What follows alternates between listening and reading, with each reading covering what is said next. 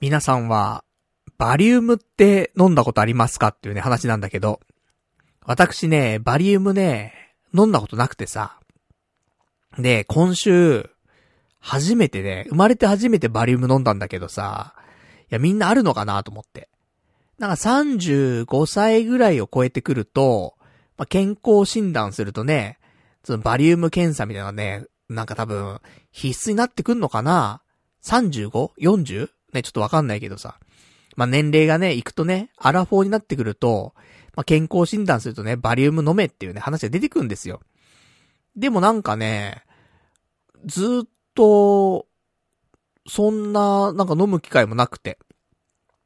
去年とかは、健康診断はね、やったはやったんだけど、バリウムの検査は、しなかったのよ。しなかったっていうか、あの、特に申し込みしなくてさ。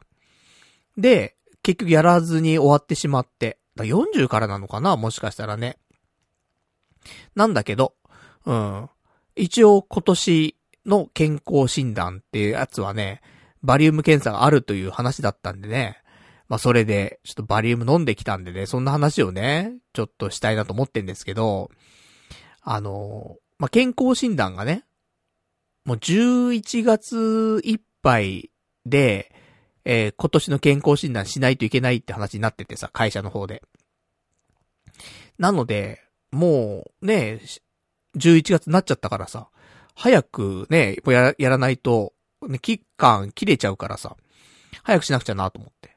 で、この間、その予約センターみたいなところに電話してさ、で、金曜日かな先週の金曜日、電話したのよ。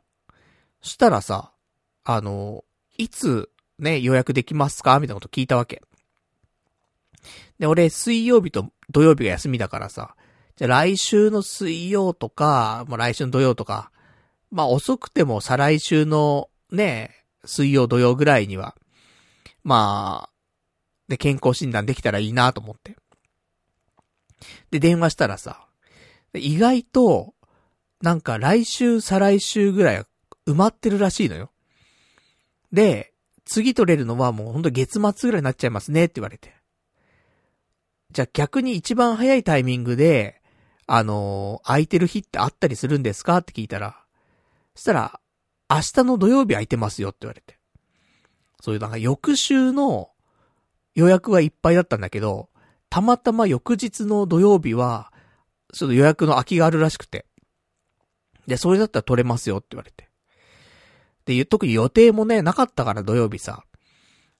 だからまあ、いっかなと思ってね。うん。まあそんなね、翌日、ちょっと気合入るじゃん。なんていうの？健康診断するのってさ、少し、なんだろう、準備というかさ、気持ちのね、気持ちの準備もあるしさ、あと体調のね、やっぱ整えたりとか、肉体的なところだったりとか、いろいろあるからさ、なんか電話して翌日っていう感じってなかなかないなと思うんだけど。一週間ぐらいね、コンディション整えたいじゃん、やっぱりさ。なんだけど。でもね、空いてないって言うからさ。ねじゃあ、ね、明日、行けるんであれば、と。じゃあそれでお願いしますってことで、えー、土曜日の休みだったんでね。で、土曜日の朝11時に予約してさ。で、行くことになったんだけど。ここ最近、ちょっと暴飲暴食というかね、まあ、飲み会があったりとか、ね、バーベキューがあったりとか、なんか、いろいろあってさ。で、結構食っちゃ、ね、飲んで、食っちゃ飲んでしてたわけよ。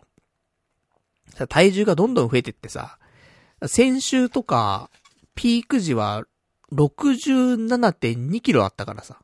まあもちろんね、あのー、何も排出してない体、状態でね、の体重だから、でも65キロぐらいまでね、そっから落ちたんだけど、でも65キロってここ最近だとね、一番多いからさ、本当ここ、最近は62キロぐらい ?62、3キロをね、行ったり来たりしてるぐらいだったから。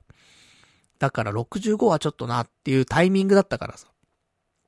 これで健康診断するのも嫌だなと思いつつも。まあ行くしかねえと。いうのと、あとやっぱり気合入れなくちゃいけないところが、まあ他にもあんだけど、まあ血液検査もあるよね。あれもあんま好きじゃないんだよ、俺。血取られるのは、いいのよ。なんか、俺の中、巡ってる血って、おそらくだけど、なんかドロドロしてるのよ。そんなね、なんかサラサラ、よくあったでしょ、昔ね。スパスパ人間学とかね、あるある大辞典とかさ、なんかそういう健康系テレビでよく言ってたけど、ね、サラサラな血液とかさ、ドロドロな血液とかさ、玉ねぎを食べるとね、サラサラになりますよとかさ。なんかそんなあったけど。で、玉ねぎとか食ってないから、食ってんのは、ハンバーガーの間に入っている、ちょっとした玉ねぎだけ食ってっけど、もうそれ以外食ってないからさ。まあ、ドロドロなわけだよね。だからさ、あの、採血されるとね、そのドロドロな血が抜かれて、新しい血を作ろうとするんだよね、体がね。それがあって、あの、採血するとですね、私ね、ちょっと体がね、楽になんだよね。汚い血つ、抜いてもらえるから。っていうのはいいんだけど、でも、採血の、やっぱ、注射の針刺すじゃない？あれが好きじゃないの、やっぱり。痛いじゃん。なんだかんだで。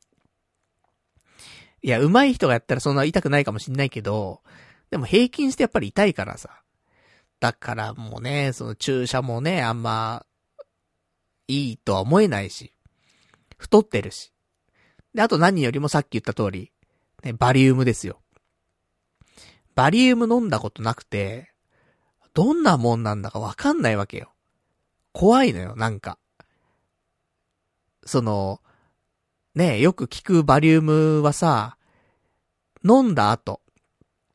ね、まあ、バリウム飲んで何するのかっていうと、その、胃のね、わかんないね。だって、ね、バリウム飲んだことない人いるかもしんないからね。バリウムの知識ない人いるかもしんないから、まあ、なんでバリウム飲んでなんかするんだいって話なんだけど。バリウム飲んでさ、その、胃の検査するんだよね。胃がんとかさ。の検査するためにバリウム飲むんだけど、で、飲んだら、なんか、ね、撮影するわけだよね。レントゲン撮影みたいなやつを。で、胃を膨らました状態で撮影しますよと。で、そこで、あの、まあ、膨らんでないとね、見えないものもあったりするんでね。で、膨らますためにバリウム飲むんだけど。で、ただバリウム飲むとゲップが出るんだって。だけど、そのゲップしたいところを抑えないといけないんだってさ。でもそれが、俺不安でさ、俺ゲップ超出るタイプなのよ。その、なんだろうね、ゲップが出やすいタイプってのも変なんだけど、俺、意図的にゲップできるのね。あの、空気を飲んで空気を出すっていうね、そういうゲップなんだけど、その技を小学生ぐらいの時身につけたんだよね。だから無限にゲップできんのよ。まあ、やりすぎると吐きた、なんかほんと吐きそうになっちゃうけど、10回、20回ぐらいだったらね、全然、何回でもね、ゲップできるわけ、連発で。で、それができるがゆえに、ゲップが出やすくなっちゃうのもあるんだよね。ちょっとでも空気がね、入ったら、それを出すって作業ができるから、何かにつけてゲップできちゃうのよ。だから、このバリウムの検査はそれがちょっと不安で、バリウム飲むと普通のね、その意図的にゲップをゲーゲーできる人じゃなくてもね、ゲップが出ちゃうっていうものらしいのよ。で、それを我慢しなくちゃいけないんだって。だそれがちょっと不安だったりするんだけど、ただ、俺ゲップができるってのはゲップをコントロールできるから、抑え込むことも一応できるのよ。出やすいは出やすいけど、抑え込むこともできる。だから、まあ、頑張ればね、ゲップ出やすいけども抑え込めんのかななんて思いつつ。あともう一個怖いのは、バリウムって飲んだ後、その、まあ、白い液体なんだけどね。それを飲んでさ。そうすると、それがどんどん、まあ、胃に入ってって、腸に行ってってなるんだけど、それ時間が経つと、固まっちゃうんだって。だから、うんこしないといけないんだってさ、バリウム飲んだ後って、すぐにうんこで出さないといけないんだって。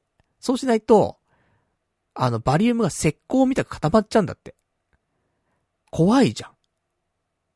ねえ、だって、そんなの腸で固まっちゃったらさ、どうすんのってね、そっからうんこ出なくなっちゃってね、手術するしかなくなっちゃうみたいになるんかなと思うとさ、バリウム怖いなと思って。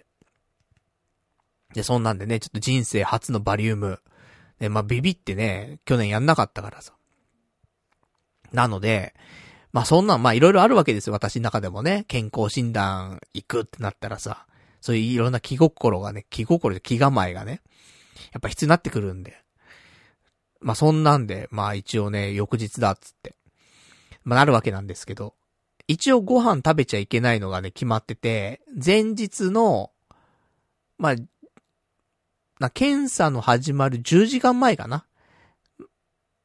まあ、以降は、えー、ご飯食べちゃいけないと。あと、検査の始まる2時間前までは水飲んでいいですよ、みたいな。ぐらいのあ制限はあるらしくて。まあ、11時だからね、始まるのがおひ、あの、昼間のね。なんで、まあ、0時ぐらいまでご飯食べてもいいよと。なってるんで、まあ、その辺はね、問題なく、ね、食事はできたんだけどさ、前日はね。そんなんでさ、で、翌日11時になりまして、で、病院行ってさ、で、本当は、あの、事前になんかウェブで問診票みたいなね、で、問診、事前問診みたいなしとかないといけなかったらしいんだけど、あの、昨日の今日なんで予約してね、その問診とかもできないので、当日ね、あの、その現場に行って、病院に行って、で、そこで問診、ね、書いてと。いうことらしく、まあ、15分ぐらいかな。その問診票書いて。で、そっからね、始まりまして。で、11時15分ぐらいからかな。まあ、普通の健康診断ですよ。言ったらね。まあ、身長を測って、体重測って、で、なんか腹回りね、メタボとかあるでしょ。で、メタボがどう、どうこうって話でさ、腹回り測って、視力検査して、聴力検査して、血抜いて、ねえ、まあいろいろやりましたよ。で、まあ、結果はね、まだ来てないんですけど、一応その場でもね、ある程度はね、把握できるんだけど、なんか腹回り81とか82とかあったからね。まあ、メタボ。なんだろうなと思って。あとはね、視力検査とかもしてね、視力検査はね、メガネかけてね、0.6、0.6だったね。うん。このメガネ作った時は1.0ぐらいあったはずなんだけどね。まあ、どんどんね、また目が悪くなってんだ、つって。まあ、そんなね、まあまあ、普通のいつも通りの健康診断やりまして、で、最後ですよ。ねあの、待ってました。バリウム。バリウム飲みましょうという話になりまして。で、あの、最初にですね、なんか、飲むものはバリウムだけじゃないんだよね。知らなかったんだけど。バリウム飲む前に、炭酸の粉を飲むんだよね。炭酸の粉を飲んで、胃を膨らますんだって。で、その後に、そのバリウムを飲むのよ。だから、そのバリウムが、その、ゲップを引き起こす、ね、問題の液体なのかってそうじゃなくて、その前に飲む炭酸の粉が原因らしいね。うん。だから、まあまあそこはね、あの、まあそうなんだと思って。で、最初にじゃあね、炭酸の粉、ね、飲んでくださいって言われて。で、ゲップ出さないようにしてくださいねって言われて。はい、つって。で、炭酸の粉をね、口の中に入れるわけ。で、それをさ、水で飲むわけ。なんだけどさ、炭酸の粉入れて、水含んだ時点で、ちょっと躊躇しちゃったんで飲むのをね。そしたらさ、どんどん口の中で炭酸が膨らがってくのよ。まだ飲んでないのにさ、口の中で膨らがっちゃってさ、やばいやばいやばいと思って。で、速攻ね、水飲んでさ。だから、軽くゲップしちゃったよね。なんか、口の中でも膨らんでる最中に飲んだからさ、さすがにちょっとゲップちょ、ちょっとだけしちゃったんだけど。でも、ね、ほぼほぼ、炭酸ガスはね、あの、胃の中に入ってってさ、セーフと。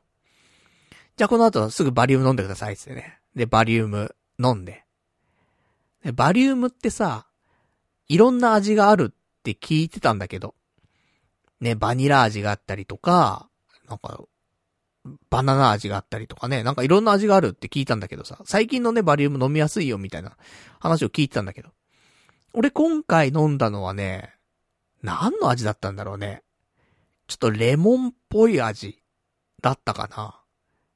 でも特になんか飲みにくいとかなくて、普通にすんなり飲めてさ、そんなまずいとかさ、そういうのを感じることもなく、バリウム飲んで、これがね、バリウムなんだ、つって。で、飲んで、炭酸飲んで、バリウム飲んで、で、なんか、じゃあ、早速やってきますねって言われて。で、なんか、動く機械の台があって、最初その台はね、た、あの、立ち上がってる状態なのよ。縦になってる状態なのね。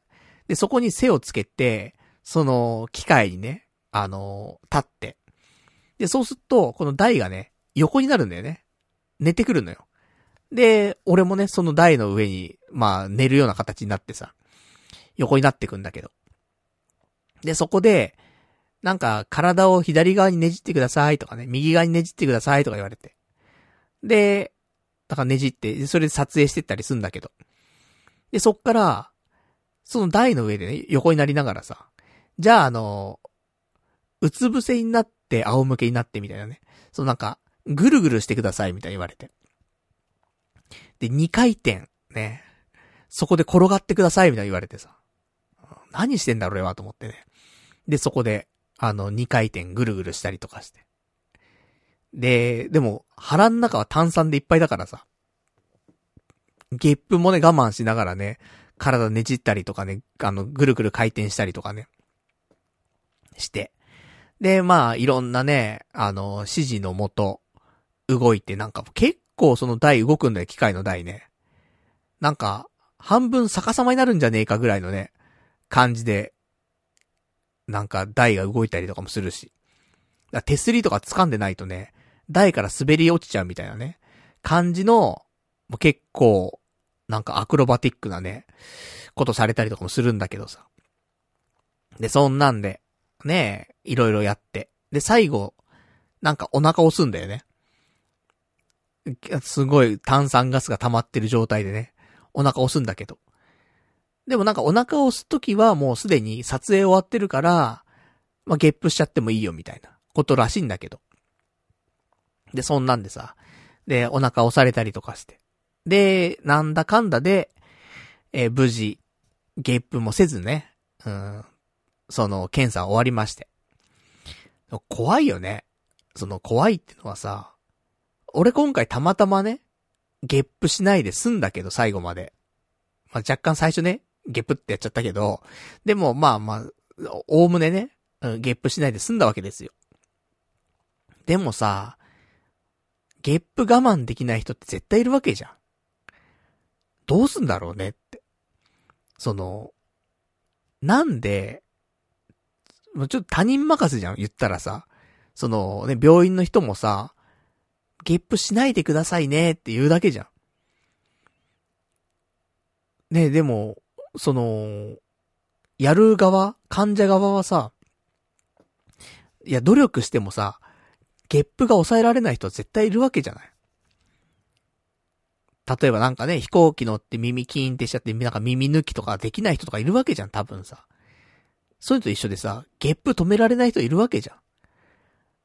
でもね、ゲップしないでくださいねって言うだけじゃん。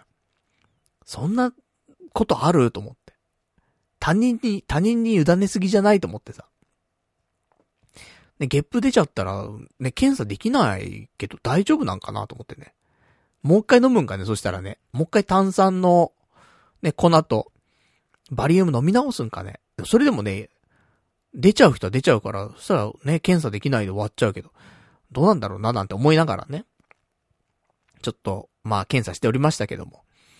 で、そんなんで、無事終わって、したら、あのー、病院の人がね、今度、じゃあこの後は、あのー、ちょっと下剤を飲みましょうと。いう話になって。で、検査終わった後はね、じゃあこっちのそのなんか、水飲み場みたいなところに連れてかれてさ。で、まず、えっ、と、ここに、錠剤がありますと。で、これ下剤なんですけどと。2錠あるんで、これ、飲むと、だいたい6時間から12時間ぐらいで、えー、まあ、便意が来ますと。なので、あの、ここで、この場で飲むことをお勧めしてますと。で、あの、バリウムは、やっぱりお腹の中で固まっちゃうので、まず、えー、今日は水分をいっぱい取ってくださいと。で、あと下剤も飲んでくださいと。で、あの、なるべくだ、出してくださいと。うんこをね、うん、出してくださいと。で、色が、やっぱり、うんこの色がね、バリウム色になるっぽいのよね。普通のうんこはね、まあ、茶色いじゃない。それが多分白っぽくなるんだろうね。で、その色が変わるまでうんこしてくださいと。そんなので、で、二日間ぐらいかな二日以内ぐらいでうんこ出し切ってもらって、で、そうして固まっちゃうからね、バリウムが。で、それ以上、日にちが経ってもうんこ出なかったりとかした場合は、あの、ちょっと連絡くださいみたいな。ね。まあ、大変なことになっちゃうからね。本当に、ね、最初に言った通り、うんこがね、腸で固まって、もう何にも出なくなっちゃったらね、手術とかなっちゃうだろうからね。だからまあ、そんなね、うんこ出なかったら早めに言ってくださいと。あとね、追加で下剤とかもありますからと。いう話もあって。なるほどなと思ってさ。で、下剤はその場で俺飲みまして。そっから、ね、6時間から12時間ぐらいで、便意来るんだろうと思って。ほんと来るんかなつって。うんこ出るかなって。怖いなって。ね腸で固まってたらどうしようと思って。まあ、そんな思いながらさ。で、不安な中ね、あのー、病院を出てさ。まあ、一応一通りね、健康診断は終わりまして。で、終わって、病院出て。で、まあ、歩いてたのよ。まあ、その日もね、別に仕事休みだからさ。まあね、お腹痛くなってくるのは6時間とか12時間だからと思って。ちょっと街歩こうかなと思って。歩いてたらね、ほんと、5分ぐらいじゃない？歩いて。その、信号待ちとかで歩いてた時にさ、ちょっとなんか、屁が出てくんだよね。で、ちょっと屁がプッププップ出てきてさ、あれ？と思って。10分してもまた屁が出てくるしさ。15分ぐらいしたら少しお腹痛くなってくんだよね。あれ？と思って。6時間から12時間じゃねえのか下剤が効いてくんのと思って。そんなことなくてさ、なんか、そっから30分1時間したらもう結構お腹痛くてさ。もううんこしたいの結構ね。でも言ってもさ、バリウム飲んだそのね、飲んだバリウムが出るまでにさ、そんな30分1時間じゃ出ないじゃん。その前の、もともと溜まってたうんこが出る感じじゃない？多分さ。だからバリウムはまだ出んだろうと思ってさ、消化しないだろうと思ってね。なんて思いながらさ、まあちょっと、飯をいっぱい食って、で、バリウムを押し出そう作戦を考えてさ。で、ちょっとね、あの、近くにあった、スパゲッティのパンチョっていうね、あの、スパゲッティ屋さんがあるんだけど、ね競技、ね、パスタって呼ばないでスパゲッティって呼んでるの硬派だよねって思いながら、スパゲッティのパンチョっていうね、店行って。結構前にたっきりで、パンチョ、池袋住んでる時かな。にはパンチョ行ったことあるんだけど、もうここ、ほんと5、6年行ってないんじゃない？っていうぐらい久しぶりにパンチョ行きまして。で、まあ、パンチョの有名なメニューとしては、ナポリタンと、まあミートソースかな。がまあ有名だったりはするんだけど。まあ大体なん、でもナポリタンかな。で、あの、卓上にね、粉チーズが置いたんだよ。あの、もう入れ放題なね、粉チーズが置いたから。だそこ、それをね、ドバドバかけてね、うん、ナポリタン食うっていうのはね、まあ、パンチョのね、楽しみ方なのかなと思うんだけど。で、一応さ、そうやって、ね、バリウム飲んだ後だからさ、いっぱい食ってね、あの、すぐに押し出してね、で、バリウム全部出したいなと思って。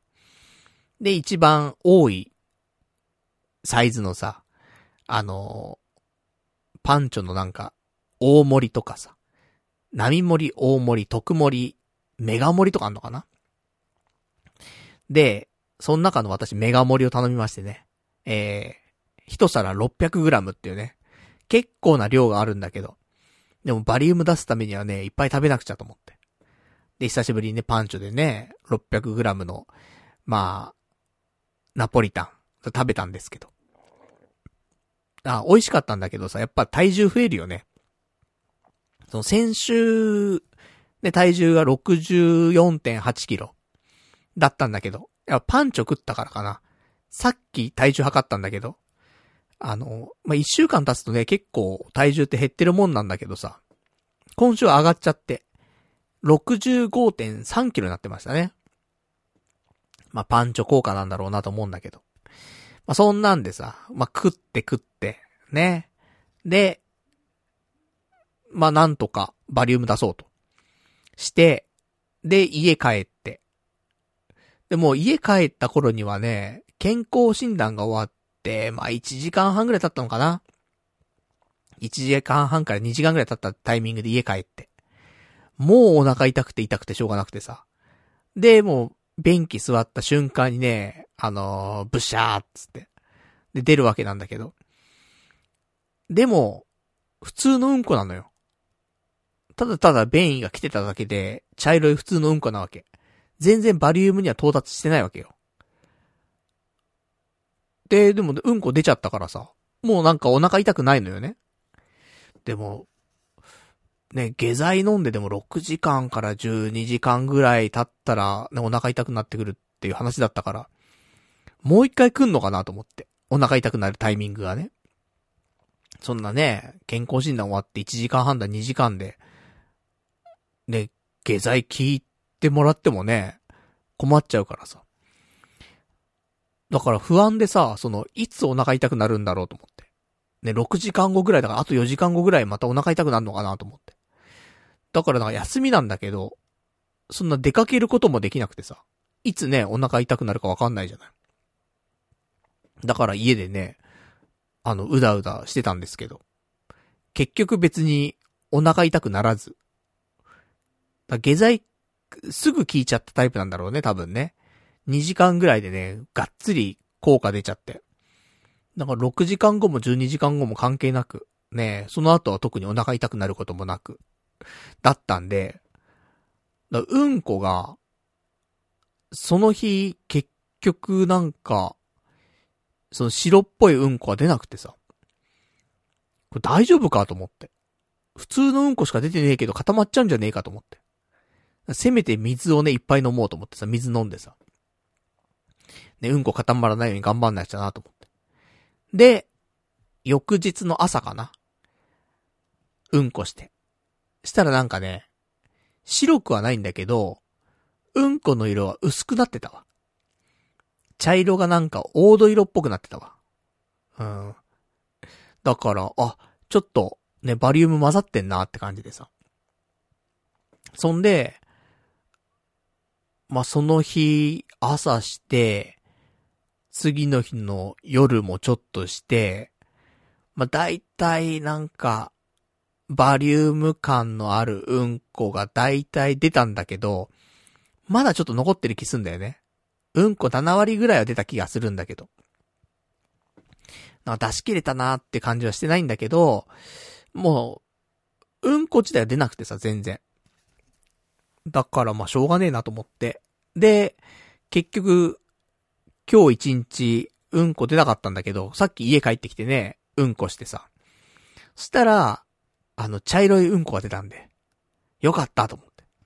ようやくね、あの、出し切れたんだなと思ってさ、少し安堵してるんだけど。まあ、そんなんでさ、まあ、うんこのお話。ねまあ、ラジオもね、長くこうやってやってればさ、まあ、オープニングトークでね、大体うんこの話出ますからね。うん、まあそんな感じなんですけど。まあだ人生初めてのバリウム、ね、まあ挑戦しまして。まあ結果ね、まあゲップもね、そこそこで、ね、まあ無事終わってさ、その後のね、怖いうんこの方もね、まあ2日間ぐらいかけてなんとかね、出し切ったんで、まあ良かったなって話なんですけど。一応あと健康診断の結果はね、あの、後日来ると思うんですが、まあ、ざまあ、あと、まあ、あの、検便とかもね、まだちょっと出してなくて。あの、本当は事前にね、検便出した後で健康診断するんだけど、あの、予約した次の日にね、健康診断になっちゃったんで、あの、後日送付っていうね、ちょっと、いつ、普通と、普通とは逆のパターンでね、ちょっとやっていく感じになりまして、まあ、さっきね、うんこ、ね、ちょっと検便、ね、1日目のやつをね、あの、採取したので、明日ね、2日目のうんこをね、採取して、まあ、送って終わるかと思うんだけど。で、詳しくは、まあ、1週間、2週間後ぐらいにね、届くとは思うんですけどもね、まあ、今回もですね、一応血液検査の結果、なんかその場ですぐ分かったんだけど、まあ、肝臓の数値が悪い。そして、えー、悪玉コレステロールの数値が悪いと。これ変わらずだね、多分ね。うん、詳しい数値は、また後日なんですけど。まあ、ざっくり、なんか、先生が言ってたのは、まあ、肝臓の数値は、普通の人の4倍悪いと。で、悪玉コレステロールについては、普通の人より2倍悪いと。いう話だったんで。多分ね、あのー、A, B, C, D とかあるじゃない？評価。あれ両方ともね、D っぽいね。そんな表記がされてました。まあ、要精密検査はいいですか？ね。D は、その手前だと思うんで、まあ、ギリセーフじゃねえと思って。いつもはね、どっちかがいい判定なんで。そう考えると、あれ結構体良くなってんじゃないかって思ったりはしてるんですけどもね。うん。まあ、よかねえだろって話なんだけど。まあ、そんな感じの、ね、ちょっとバリウム。だからまあ今年ね、もうみんな健康診断終わったんかね、大体ね。まああとこのラジオ聞いてるね、人たちは、まあアラフォーの人も多いと思うんでね。するとバリウム大体みんな飲んだことあると思うんだけどさ。あと胃カメラやったりとかね。あると思うんだけど。まあなんかバリウムでの失敗って、ね、失敗しそうだけどね。あんまなさそうだね。うん。自分が体験してみるとね、意外とやれるもんだななんて思って。まあそんな、ね、ちょっと、バリウム、ね、初めて飲んだよなんて話をね、ちょっとしましたんで今日はね。ちょっと若干もしかしたらね、腹んだ、もううんこ出た、出し切ったと思うんだけどね。まあバリウム残ってる可能性もあるんでね。そんなバリウムおじさんがね、今日も、えー、ちょっとね、お話ししていきたいと思いますんでね。なんか長く喋ってしまったな。ね、まあちょっとオープニングね、えー、長めだったんですけども、タイトルコールもね、ちょっとしていかないといけないんで、この辺でね、していきたいと思います。じゃあ、今日もね、やっていきたいと思いますんでね、えー、なんだ？うん、やっていきたいと思いますんで、ちょっとまあ、タイトルコールしていきましょう。パルナイトの、童貞ネット、アットネトラジー。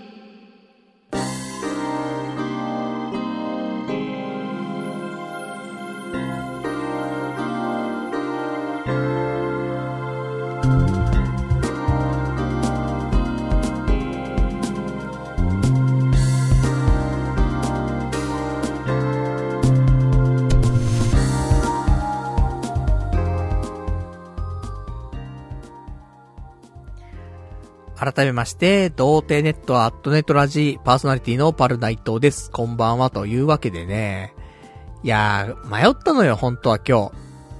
最初にね、喋るお話として、健康診断の話、ね、バリウム初めて飲んだんだよ、なんて話をね、するか、ラーメンの話をするか。ね、すごい迷ったの。でもさ、もうラーメンの話はもういいよってなってるじゃない。わかんないよ。うん、なってるんじゃないかなと俺は思ってるわけ。だからさ、まあ、するけどね。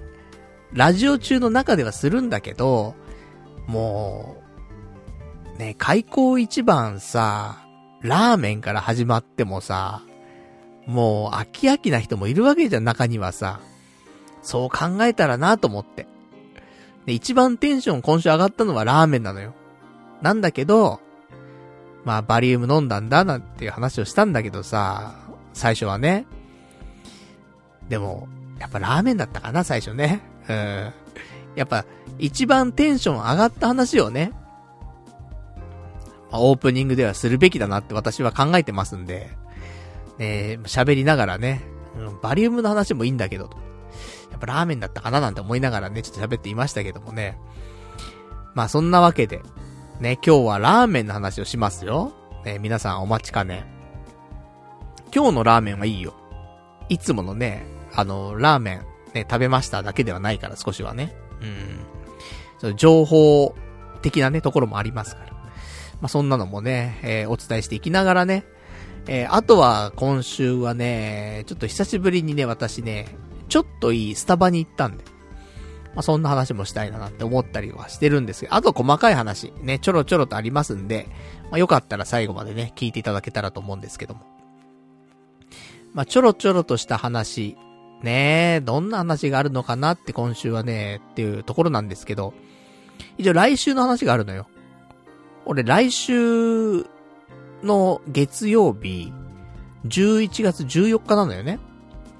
で、このラジオって、まあ、夜ね、22時からね、まあ、前説という名の雑談した後に、本編というね、公開収録をしてるんだけどね、生放送で。で、そうするとですね、だいたい放送中にね、日付が変わるのよね。なので、俺誕生日、11月15日なんだけどさ。なので、あの、来週はね、放送中にね、誕生日を迎えるっていうね、感じの流れになりそうなんですよ。なので、一応、ね、えー、来週は誕生日の前夜祭。ということで。そして放送中に誕生日を迎えるというね、まあ、記念すべき回になるかなということで、私42歳になりますね。早いね、42歳とかね。びっくりしちゃうよね。あっという間よ、本当に。で、まあそんなね、えー、アラフォーおじさん。まあ、あの、仕事の方もですね、えー、お休みを取りました。誕生日。だから、放送が月曜日で、で、火曜日休み取ったのね。で、あと、水曜日は定休なのね、私はね。なので、連休なんだよね。ラジオ終わった次の日と、その次の日と、え、火、水と連休取ってて、だからさ、でも特にね、今のところ誕生日何かしようとかっていう予定もないのよ。ただ一応予約は、予約じゃなくてその、休みはね、あの、取っただけでさ。だからね、なんか、これからね、まああと一週間あるからさ、その連休使ってなんかできたりしないかななんて、思ってはいるんだけど、何したらいいかね。連休。しかも平日なんだよ。土日だとさ、どこ行っても混んでるじゃない。だけど平日だから空いてるんだよね、どこ行ってもね。だからなんか、ねえ、うまく、この休み連休使いたいなーって思ってはいるんだけど、何も思いついてないんでね。まあ、もし、その2日間を使ってね、こんなことをしたらいいんじゃないですかなんていうのがあれば、ぜひちょっとお便りでいただきたいなと思って。ね、送っていただけたら嬉しいなっていうところなんで、えー、お便りの方をね、えー、募集したいと思うんですけども。で、お便りの宛先なんですけども、こちらメールでね、お待ちしております。で、メールアドレスは、radio アットマーク、童貞 .net、radio アットマーク、doutei.net、ラジオアットマーク、童貞 .net、こちらまでお待ちしております。えー、リアルタイムであればね、えー、放送中読ませていただきますし、リアルタイムでなければね、次回の放送で読ませていただきたいと思いますんで、よろしくお願いいたします。ということでね、だから誕生日、なんか予約とかね、しないといけないんだったらね、まあちょっと早めに、まあちょっと考えなくちゃいけないかなと思うんだけど。なんだろうね、誕生日。よくね、なんか、毎年思うのは、誕生日の日に、一人で、バーに行きたい、とかね、のはあったりすんだよね。で、結局行かないで終わるんだけどさ。やっぱね、なんでもない日に、そのバーとか行ってもさ、何の話もないじゃない。だけど、やっぱ誕生日だったらね、マスター今日俺誕生日なんですよ、つって。いう話はできるじゃない初めての店だとしてもね。で、そうなんですか？つって。何歳になるんですか？つってね、どんどん話広がるわけじゃない。で、この辺住んでるんですか？とかね。うん、まあ、どんどんそうやって話広がって、じゃあ、また来ますになるじゃない。でもやっぱ誕生日っていうのはないと、もう無言だからね。そんなバーに行ったってさ。ね、ワンピースの漫画を電子書籍でずっと読み続けるみたいなことしかできないんだからさ。そんなとこ行ってもね。そんな良くないんだからさ。だからね、せめて、最初のね、なんか話題の話として、まあ、誕生日なんですよ。これがあるの、やっぱでかいからさ。だからね、ちょっと誕生日の日にはバーに行く。うん、ちょっとやってみたいなと思ってんだけどね。で、今年はね、なんとか行きつけの店を作りたいっていう気持ちもあるからさ。だから使わない手はないんだろうなと思いつつも、うん、果たして、ね。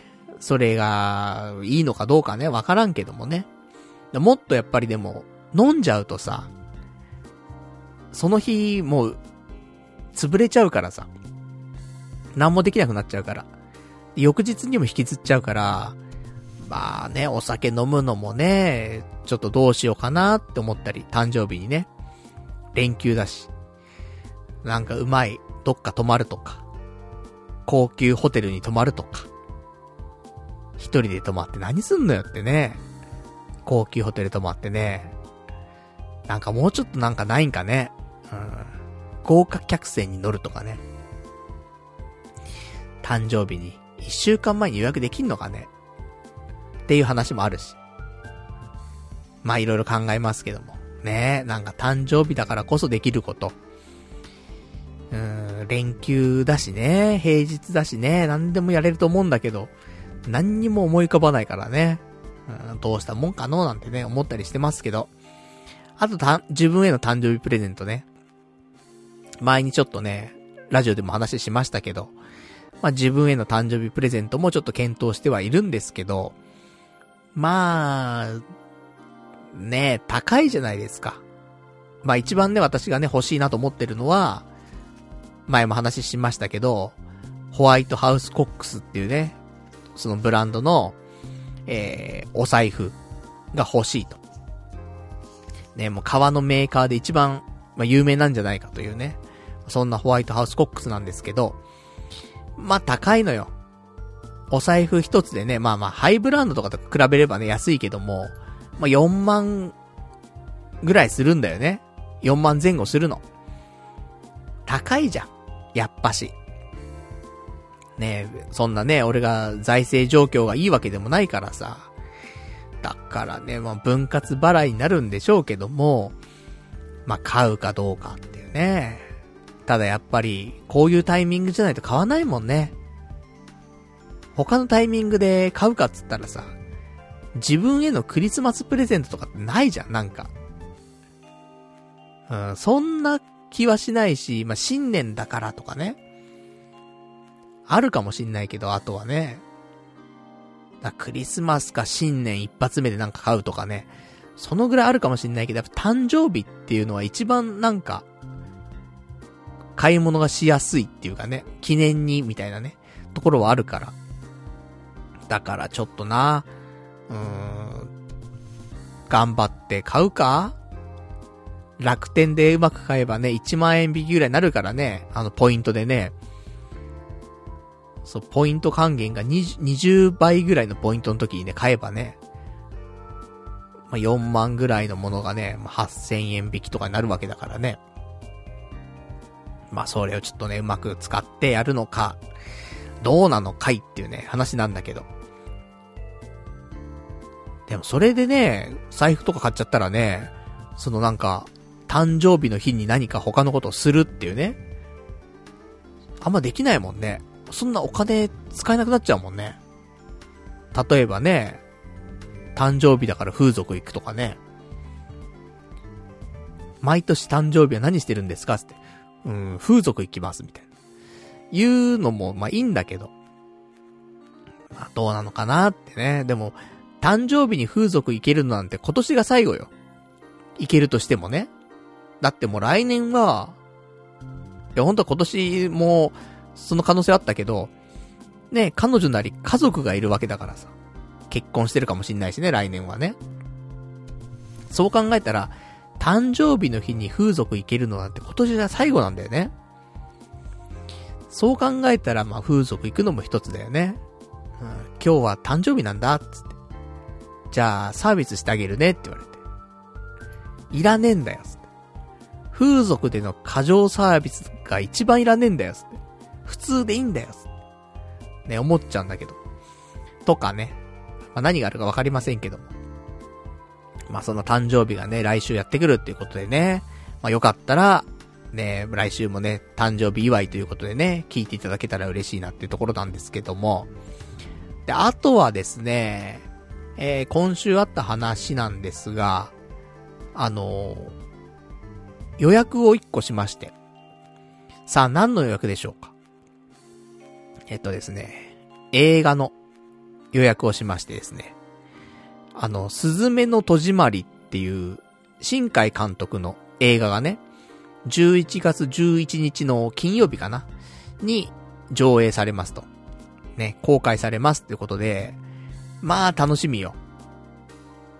君の名はから始まり、始まってない、ないけどもさ、もっと前のね、えー、秒速とかさ、あとは、ね、あのー、ことの葉の庭とか、ね、もっと前からいっぱいありますけどね。まあ、一応全部見てはいるんだけど、新海監督の作品は。あ、全部じゃないか。なんかあの、ジブリっぽいのだけ見てないかな？うん、よくわかんない。ジブリっていうかね、なんか、あ、なんかあったよね、変なのね。変なのっつったらあれだね。まあ見てないんだけど。で、で、結局、まあでも一番ね、あのー、メジャーというか、誰もが見たんじゃないかっていうぐらいの作品はやっぱり君の名はなわけじゃん。で、俺好きでさ、君の名は。で、ブルーレイも持ってんだけど。で、まあ、その後天気の子があって。そして今回、すずめの戸締まりという、ね、映画がやるわけなんだけど。で、11月11日公開だということだったんで、俺この日仕事なんだよね。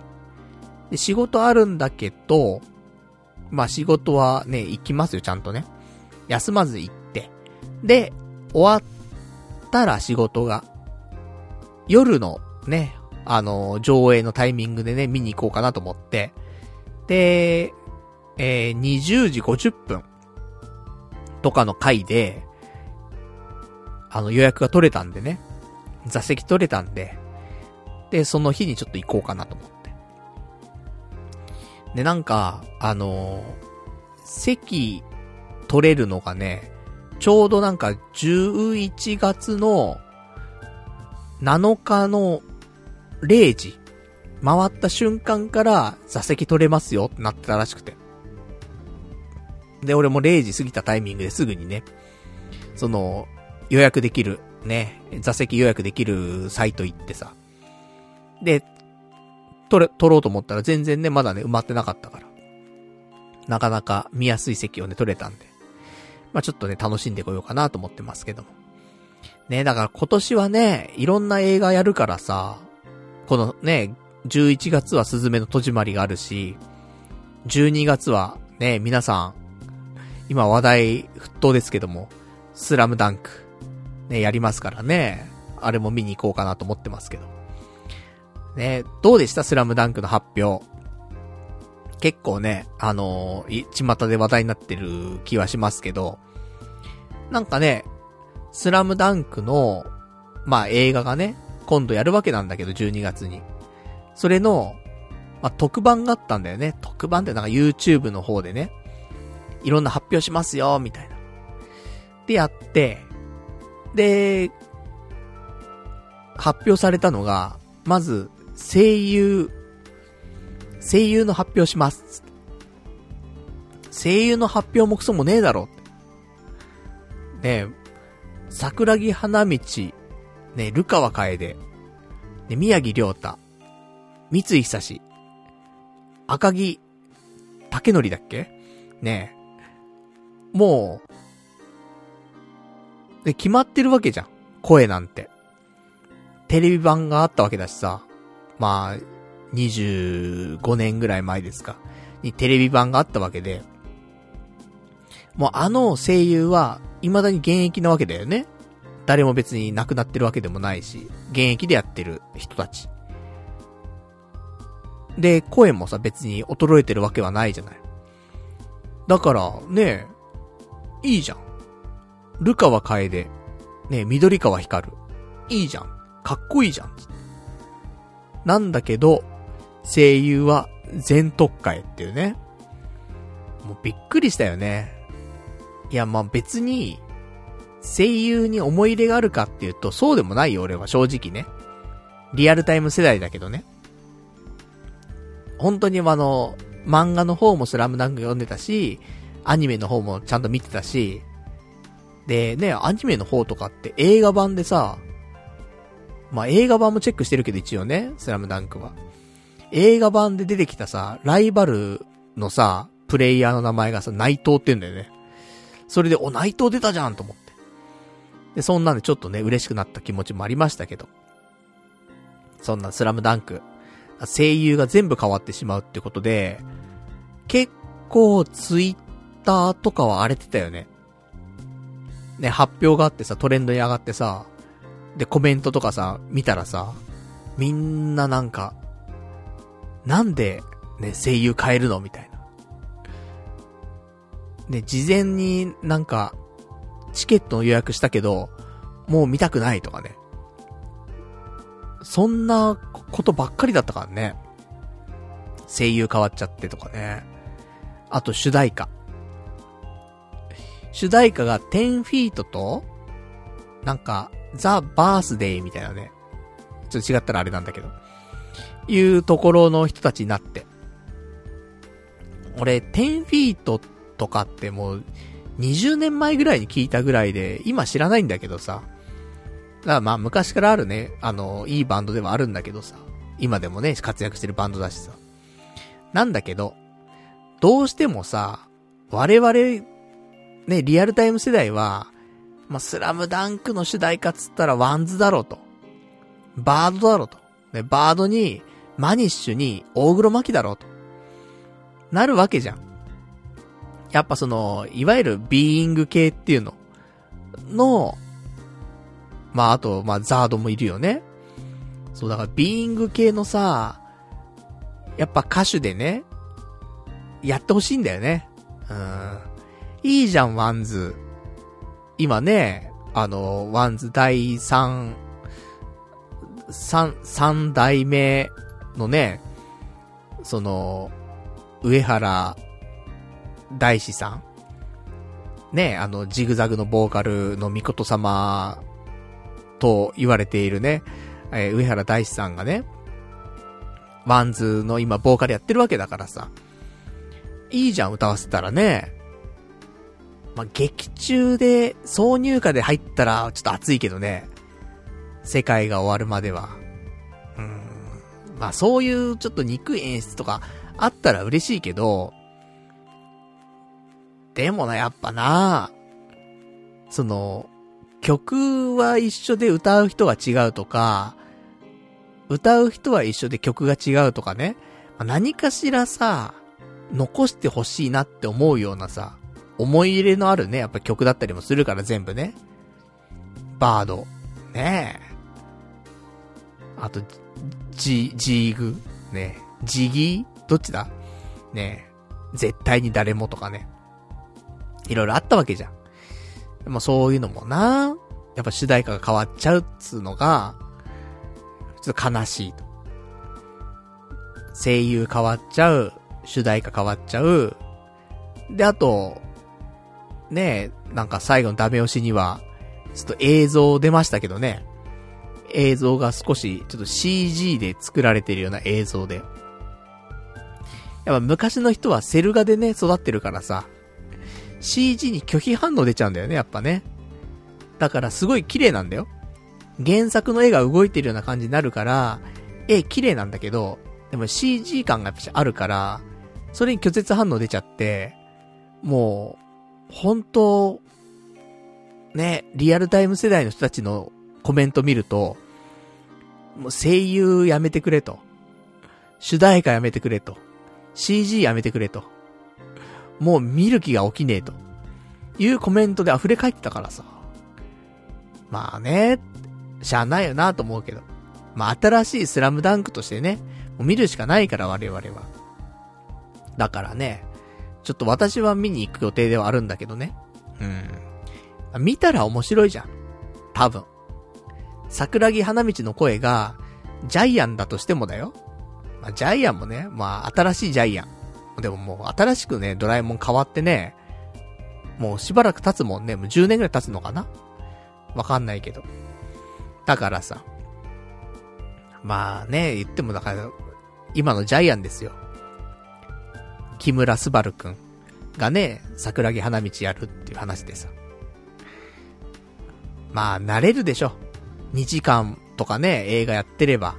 2時間経つ間に慣れてくるから、そんなのはね。慣れねえかな。見終わった後もなんかちげえなーつって終わるんかもしんないけど。それもね、一つの楽しみとして、まあ、スラムダンク行こうかなって思ってるし。だから、まあ、今月、スズメの戸締まり、来月、スラムダンクとね、まあ、いろいろとね、あのー、楽しそうなね、えー、話題の映画がね、放映されますから。まあ、ちょっとね、来週、来週だよね。だ今週末なんだよね。スズメの戸締まりね。早いね。だから来週はちょっともしかしたら、ね、ちょっと、スズメの戸締まりの、まあ、感想じゃないけど、まあ、ネタバレはね、基本的にないですけどもね。まあ、面白かった、面白くなかったぐらいの話はね、したいなと思ってますんで。まあ、皆さんもね、よかったら、公開日、ちょっと公開日か、公開日翌日かね、うん、ぐらいに見ておけば、まあ、次のラジオまでにはね、うん、ちょっと一緒にね、あのー、なんかお話を共有できるんじゃないかなと思いますから。まあ、その辺もね、見ていただくと、ね、よりよろしいんじゃないでしょうかっていうね、ことでございますけども。じゃ、そんなね、今週のお話でございますが、あとはですね、今週何したかっていうと、ラーメンの話していい？お前ずっとしたいなラーメンの話っていうね、話なんだけど。そうなのよ。あのね、なんで俺がこのラーメンの話したいかっていうと、ちょっとね、良かったのよ。何が良かったかって、なんかね、いや、今週をツイッター見てたのよ。で、ツイッターで、あのー、俺が好きなラーメン屋でね、西千葉にある、裏武蔵屋っていう店があるんだけど、で、こことかもね、俺フォローしてたりするのよ。で、そうするとさ、タイムラインにさ、あのー、ツイートが出てくるじゃない？その人たちのさ。そしたらたまたまさ、ツイッター見てたら、裏武蔵屋のね、代表の人の、あの、ツイートで、なんか、ラーメンのね、写真と、あと文章がね、あってさ。で、うまそうなラーメンの写真なのよ。で、それ投稿した時のね、その、こ、あの、ツイートがね、すんげーすんげーすんげーうまいと。今日は仕込みから見させてもらいました。正直仕込みでまだ美味しくなる伸びしろがたくさんある中で、こんな美味しいラーメンを作れることに驚き、頑張ってる姿を見て嬉しくなりました。知識は全部教えます。麺や、麺や量は、えー、まだまだ美味しくなると思います。っていうね。えー、そういうツイートをしてたわけ。武蔵、裏武蔵屋ってめっちゃうまいのよ。めっちゃうまいって言った表現もあれだけど、俺がすごい好きな、あの、家系ラーメンの味すんのね。で、まあ、チー油とかもね、すごくて、うまいのよ。で、そこの、むさ、裏武蔵屋の、で、これ、あの、語弊がないに言っとくと、武蔵屋っていう家系のラーメンがあります。だけど、裏武蔵屋は、全く武蔵屋とは味が違います。ね、ここだけね、お伝えしておきます。まあ、言ったら、あの、吉村屋の方の方が近いね。うん。まあ、杉田屋というかね。まあ、ちゃんとチー油とのバランスとかもしっかりしてて、まあ、うまいんだけどさ、武蔵屋はね、どちらかというともうちょっとなんか混ざってるというか、ちょっと味がちょっと違うかなと思うんだけど。全然、ね、あの、違うタイプの家系なんだけど。で、その、裏武蔵屋の代表の人が、すんげえすんげえすんげえうまいって言ってんのよ。そんなうまいラーメンあると思って。で、そのラーメン屋何なんだと思って調べたの。したらそのね、ツイートの中に書いてあったからさ、その麺屋寮っていうね、お店。なんだって。で、それ調べたわけよ。そしたら、なんか、荻窪に、新しくできた店らしくて。で、新しいっていつよって話なんだけど、ね、今日が11月の、まあ、7日から今8日になりましたけど、えー、オープンしたのがね、先月、10月の26日に、荻窪にオープンしたばかりの店で、麺屋寮って言うんだって。で、えっ、と、麺屋はね、あの、普通の麺に家で、で、寮は、あの、普通の竜。竜って書いて、寮って読むんだって。ね、立つって書いてね、立つ。竜。ね。そうやって書いて、寮って読むんだけど。で、麺屋寮っていうね、店なんだって。できたばっかでさ、そんなうまいって、ちょっと気になるじゃん。その、なんだろうな、俺があんまり好きじゃないなって思うようなラーメン屋さんがね、うまいっつっててもあんま気にならないんだけど、俺がうまいなって思ってる店の人がうまいって言ってるから、ね、そっち寄りの味なわけじゃん、多分さ。その人が理想とするような味として、うまいっつってるわけだから、それはちょっと食べておきたいなと思って。で、あのー、まあちょっといろいろ調べてさ。で、なんか、その麺屋寮の店主の人を調べると、もともとね、武道家っていうお店があるんだけど、武道家系列に、な、18歳から入ったらしくて、で、そっから15年、あの、もうラーメンやってるんだって。で、も武道家で1本でやってきたのかなで、武道家寮っていう店があるんだけど、これは2010年からっぽいんだけど、で、ここの創業なんで多分ね。だから、18から、これわかんない。これ予想なんだけど、まあ、18ぐらいから始めて、で、2010年のタイミングで、12年前ぐらいのタイミングで、お店持ったのかな？武道家寮っていう店で、で、創業からそこはね、携わっているという。で、その人が、今回、麺屋寮っていう店を出したわけだよね。だから、まあ、本当に、もう、15年ラーメン界でね、えー、汗水垂らして、ね、もういいラーメン作ってきた人が、まあ今回ね、もう、独立と、いうことなんだけど。で、でも全く俺の耳には届いてなかったわけよ。麺屋寮っていうのがね、あの、オープンしたよなんてことは全然耳に入ってなくて。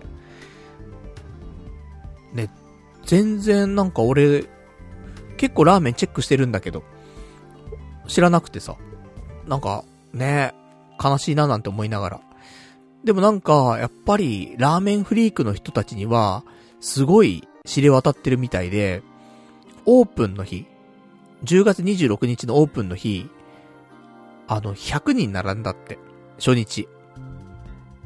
なんか並ぶとね、あの、永久にトッピングが無料になるようななんかそういうチケットみたいな、シールみたいなのもらえるとかね、なんかいろいろあったっぽいんだけど。で、それで100人並んだらしくてさ、すげえなと思って。で、テレビの取材とかも来たらしくて、そんな俺の方には入ってきてないぞ、この情報と思って。で、オープンに芸能人から花が届いたりとかしてさ、すげえのよ。注目度が。そりゃ行くしかねえだろと思ってさ。ね、これ以上ね、テレビの取材はあったけど、テレビ放映されるのはね、もうちょっと先だったらしくて。テレビ放映なんてされたらね、また人気、すごくなっちゃってさ、並んでも食べられなくなっちゃうからさ。なるべくね、並ばないで食べたいと思ってるんでね、私もね。なんで、えっ、ー、と、11月の2日の水曜日。やっぱ土日はね、どうしても混んじゃうと思うんで、水曜日のね、平日に行くべきだなと思ってさ。で、私は休みなんでね。で、行って。で、荻窪なのよ。だ都内でね、美味しいラーメンつったら、家系ラーメンつったら、まあ、蒲田にあるひいきとかね。美味しいんですけど。でも、蒲田ちょっと遠いんだよね。うちから行くと。やっぱり、ね、こっから、まあ、し、新宿なり渋谷出て、そっから品川まで出て、で、品川から蒲田。ちょっと遠いのよ。なんだけど、あの、荻窪だと、新宿出て、で、新宿から電車一本で、荻窪行くのよ。ちょっと西の方行くだけでね。中央線？総武線？ちょっとわかりませんけど、中央総武線。でね、あのまあ、そんな時間かけずに着くので、まあ、近いのよね、結構ね。チャリでも行こうと思ったら行ける。うん、行けねえか。うん、まあ、行けるは行けるんだけどね。何、別に何キロ何百キロだろうと行けるんだけど。でもまあまあ、まあ電車でサクッとね、行ける距離っていうのも、すごくいいなっていうね。そういう立地にありまして。で、あの、水曜日で行ったんですよ。13時過ぎぐらいかなに到着して。したらやっぱお昼のタイミングはね、あの過ぎてるから、人はそんな並んでなくて5人ぐらいかなだったんで、まあ平日、平日だからね、言ってもね。で、5人ぐらい並んでて。で、まあ待つこと20分ぐらいかな。10 15分、20分待ってさ、中入って。で、なんか、一応ラーメンの方はですね、家系ラーメンって、並盛り、中盛り、大盛りってあるんだけど、このお店はね、中盛りがないのよ。並盛りか大盛りしかなくて、で、普通のラーメン、普通の家系ラーメンは750円、並ラーメン。で、大ラーメンが、多分ね、1.5玉になるんだよね。それで850円。になります。だから、いわゆる普通の中盛りだよね。それが大盛りになってる感じ。で、その他にも、あの、チャーシュー麺とかがあったりとかね。あと、特製ラーメンとかあったりとかして。で、どうしようかなーつって。で、一応私、ね、特製ラーメンの台を頼んでね。で、これが1000円でした。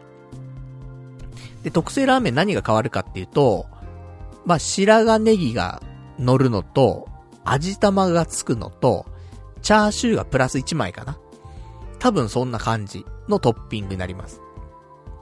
まあでも言ったらね、ラーメンの台が850円でね、特製ラーメンの台が1000円だから、150円のプラスでね、白髪ネギ乗って、白玉、白玉じゃない、味玉乗って、チャーシュー1枚追加で150円だったらね、これは、あの、なかなかのね、あのなんか嬉しい、ね、金額設定になってるかなと思うんですけど、で、まあ、注文してさ、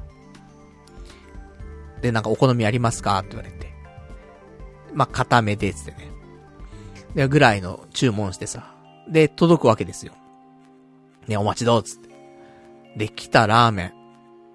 あのー、写真撮るんだけど、なんかね、ボケるんだよね。なんだろう。なんか白髪ネギが邪魔してるかわかんないんだけど、ピントが合わないんだよね、写真の。よくわかんねえんだけど、まあちょっとうまく撮れねえなと思いながらさ。まあね、写真はうまく撮れねえけど、ラーメンがうまければ何でもいいと思ってさ。で、スープをね、まあすするわけですよ。うまいんだよね。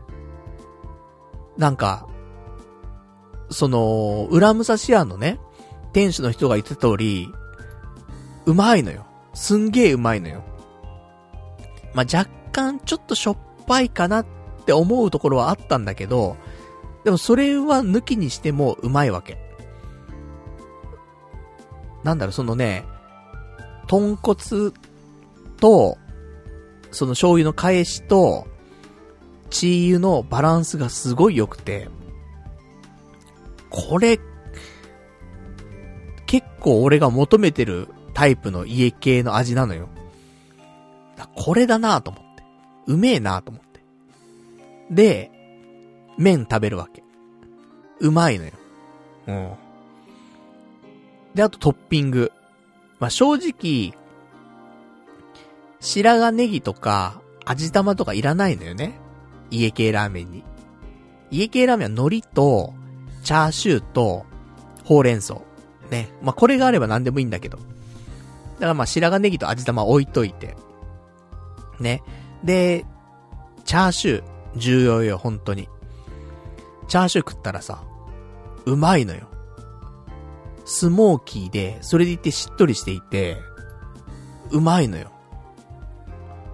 このチャーシュー、なかなか作れないんだよ。うん。美味しいチャーシューよ、これはね。おすすめできるチャーシュー。で、海苔もパリッとしてて、ね、しっかりしてる、しっかりしてる中で、スープにつけるとね、チー油が染み込んでさ、またこれが美味しいんだよね。で、ほうれん草。まあ、ほうれん草なのか、ちょっとね、わかんないところあるんですよ、正直ね。うん。あの、別のものね、なってる場合もあるんで。で、混ぜ、混ぜてたりもするんでね。だからちょっと、ほうれん草じゃなかった気もするんだけど、まあその緑色のね、葉っぱ。まあこれも美味しいわけですよ。だからね、すごくバランスが良くて、全部美味しいのよ。だ家系ラーメン食うとさ、やっぱり何かしらがね、ちょっと残念だなって思うところはあるわけ。なんだけど、まあ、言っても何かあるとしたら、まあ、若干スープがしょっぱかったかなぐらい。気持ちね。あの、しょっぱさは、スープのしょっぱさと麺のしょっぱさってのあるんだけど、麺はね、俺は全然しょっぱく感じなくて。で、スープだけが、もしかしてちょっとしょっぱいかなっていうぐらい。だったけど、別にそのしょっぱさはね、そんななんか言うほどのしょっぱさじゃなくて、美味しいのよ。しょっぱうまいぐらいのね、感じなわけ。だからね、なんか、都内で、このクオリティの家系ラーメン、食べられるっていうことが、すごいなと思って。ほんとなんか神奈川だったりとか千葉とか行かないと、食べられないぐらいの、うまさ、だなって俺は思ってさ。いいぞと思って。おぎくぼを、引っ越すかと思って。ちょっと思うぐらいね。まあ、家の近くにあった方がね、それは通いやすいからさ。まあ、中央線、沿線とかにね、住むのもね、ありかななんて、ちょっと思ったりとかするぐらい、結構いいなと思って。でもそんな、なんかね、あのー、ちょっと自信もなくて正直。美味しいんだけど。そんなになんか、人にね、めちゃめちゃ勧められるほど美味しいかっていうと、ちょっとそこまで自信、自信がなくて。って思ったんだけど、で、一応友人にね、いつも一緒に家系ラーメン行ってる友人に、ここ行ったんだよ、つって。で、LINE 送ってさ、写真とさ。で、結構美味しかったよって話したの。で、そしたら、友人からは、なんかそんなになんか、あの、興味持ってもらえるような感じの返信じゃなかったのよ。でもなんかその返信が来たらさ、いやでも、美味しかったよなって、改めて思ってさ。なんか、いや、ここのお店すげえうまいよって、ここの、これもうまいし、あれもうまいし、これもうまいし、つって、なんか、最初ね、食べた時は、そこまで、その、ここ、ここの店すんげえやべえうめえってほどじゃなかったんだけど、友人に勧めてる間に、改めて、ね、その味とか思い出すと、これめちゃくちゃうまかったんじゃねえかと思って。で、なんかすごいプッシュし始めちゃってさ、友人に対して。したら友人もさ、じゃあ、近々ね、行ってみるって話になって。で、そしたらもう、友人、次の日、休みだったね。11月3日ってね、祝日だったからさ。で、その日友人、でも朝一並んだらしくて。で、行って、食べたら、いや、確かに、ね、俺がそんだけ押すだけはあると。バランスのいい、ね、美味しい家系ラーメンだったよと。ね、チャーシューとかもうまかったし。いう話をしてくれて、よかったと思って。ね、なんか、自分が美味しいと思ったものにあんま間違いなかったなと思って。で、改めて、またね、味を思い返すと、やっぱうまかったよなと思って。だから、まあもちろんね、吉村屋直系、まあ、いわゆる家系の総本山っていうね、家系の最初のね、まあ、始祖みたいな感じだよね。まあ、吉村屋っていう店があるんだけど、まあ、そこの、本当ののれん分けしたようなね、その直系って言われる店があるんだけど、それと、直系と直系以外っていう感じになるんだよね。家系ラーメンってさ。で、もちろん直系はね、美味しいのよ。美味しい中のランキングとしては、俺の中ではちょっとまあ、揺らぐけど、まあ、千葉の杉田屋。ね。よく出てきますけど、千葉の杉田屋が、まあ、ナンバーワン。で、ナンバーツーが、どっちかなっていう、ナンバーツーちょっと同率になるんだけど、神奈川にある末広屋。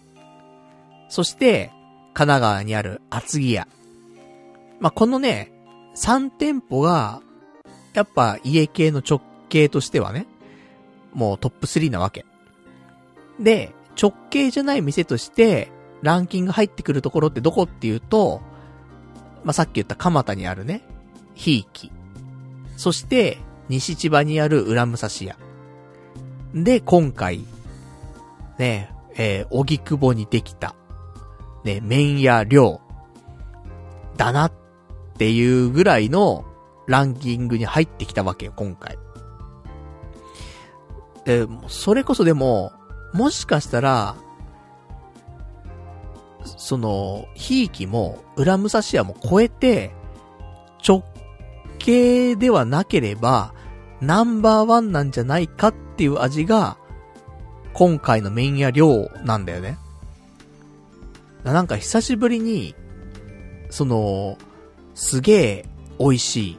そのなんか、不動のもので美味しいって思えるような、ラーメン屋に、ね、巡り会えたなと思って。で、それが、しかもね、都内で、荻窪だからさ、新宿からね、すぐ行けるような距離だから、これはすごく嬉しいなと思って。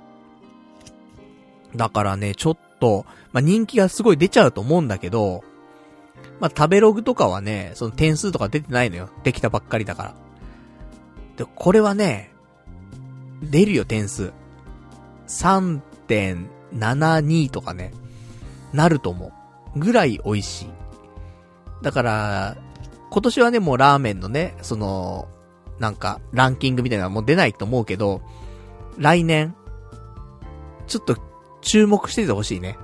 来年、なんかのラーメンランキングとかって、まあ、いろいろあるじゃない？雑誌のランキングもあれば、あともすするくんとかね、すする TV のすするくんとかのランキングもあったりとか、あとは、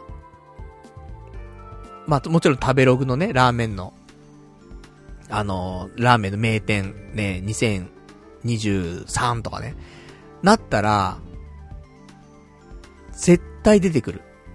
今のうちに宣言しとくよ。ラー、ね、麺屋量。来年、多分名前を聞かないときないと思うわ、ラーメン屋で。っていうのが、できました。うん。これはぜひね、まあ、都内に住んでる人しかちょっと厳しいと思うけど、まあ、都内って関東圏内、住んでる人しかちょっと難しいかもしんないけど、新宿からね、すぐ行けるから、まあ、アクセスはいいんでね。しかも、駅前なのよ。駅前っても駅から5分ぐらいかな、歩くんだけど。だから、行けると思うんで、まあちょっとね、席数は少なくて8席ぐらいしかないんだけど、だから回転はあんま良くないんだけど、でも、立地はいいんで、で、今年、このね、年末にね、できた店として。だから、これが例えば年始とかにできてたとしたら、このなんか年末のね、なんかそういうラーメンランキングとかってあった時には、もう、絶対トップ3に入るわ。何かしらのジャンルでね。なんで、ちょっと今のうち、あの、この名前覚えといてほしいね。うん、麺屋量。これは、来年、マジでめっちゃ名前聞くと思う。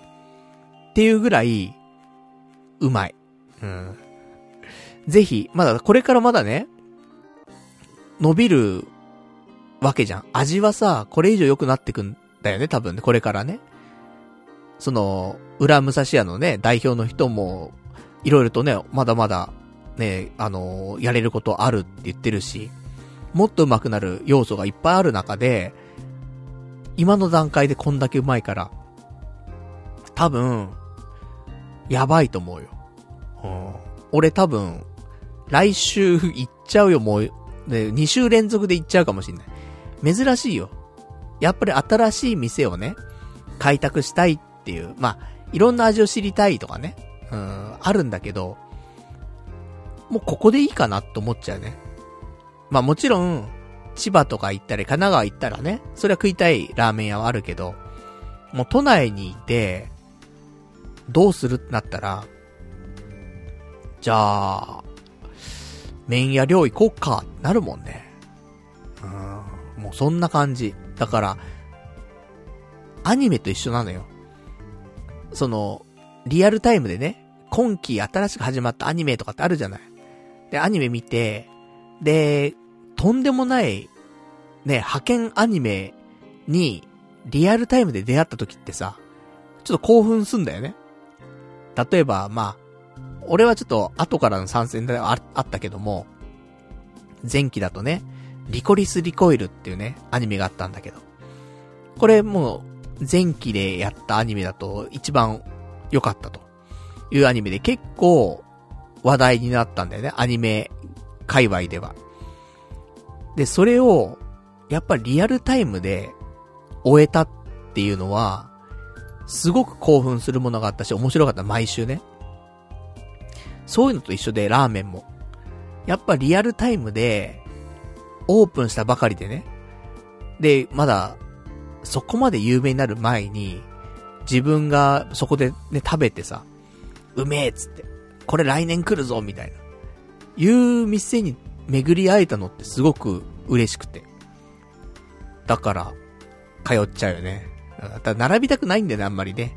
だから土曜日、あ、土曜日はちょっとね、休みだけど俺はね、ちょっと行くと、混んでるかなと思うんで。俺も、だからこの間、ね、あの、水曜日食べた後、店から出た時にはもうね、10人ぐらい並んでたから、平日のね、昼過ぎで10人並んじゃうような店だからさ。それはちょっとね、やっぱこれ以上有名になったら、20人、30人並んじゃう可能性はあるからさ。それはちょっとしんどいからね。だから、まあ、平日限定でね、行こうかなと思ってますけども。まあ、そんなお店がちょっとできましたって話。だからこれが一番今週本当はテンション上がった話なのよ。テンション上がるよね。やっぱり。家系ラーメン好きでさ。で、ね、この店はうめんか、あの店はうめんか、つってやってさ、もう1年2年ね、ずっと食べててさ。で、ね、トップ3が決まったりとかね、いろいろあったわけ。直径がどうだ、ね。まあ、ね、裏武蔵屋だ、で、ひいきだっていろいろあったわけなんだけど。来たもんね。うん、超えてくるのがね。まあ、そんなわけで。ね、麺や量、皆さんちょっとチェックしといてください。あの、いけるいけないはね、まあ、住んでるところによって違うと思うんですけど。まあ、メディアとかで、ね、名前とかは見る機会はあると思うんでね。まだ今年はね、できたばっかりだからそうなんでもないと思うんですけど。来年ぐらいになったら、ちょっと、ね、小耳に挟むんじゃないかなと思うんで。でもよかったらね、その、えー、武道家、ね。もともと武道家系列のね、お店でね、18歳から15年やってきた人なんでね。そういう情報もね、ぜひね、あの、覚えといてもらえると、ちょっとラーメンうんちくがね、あの、はかどるかなと思いますんで。まあ、そんなお話でございますけども。まあ、そんな感じかなうん。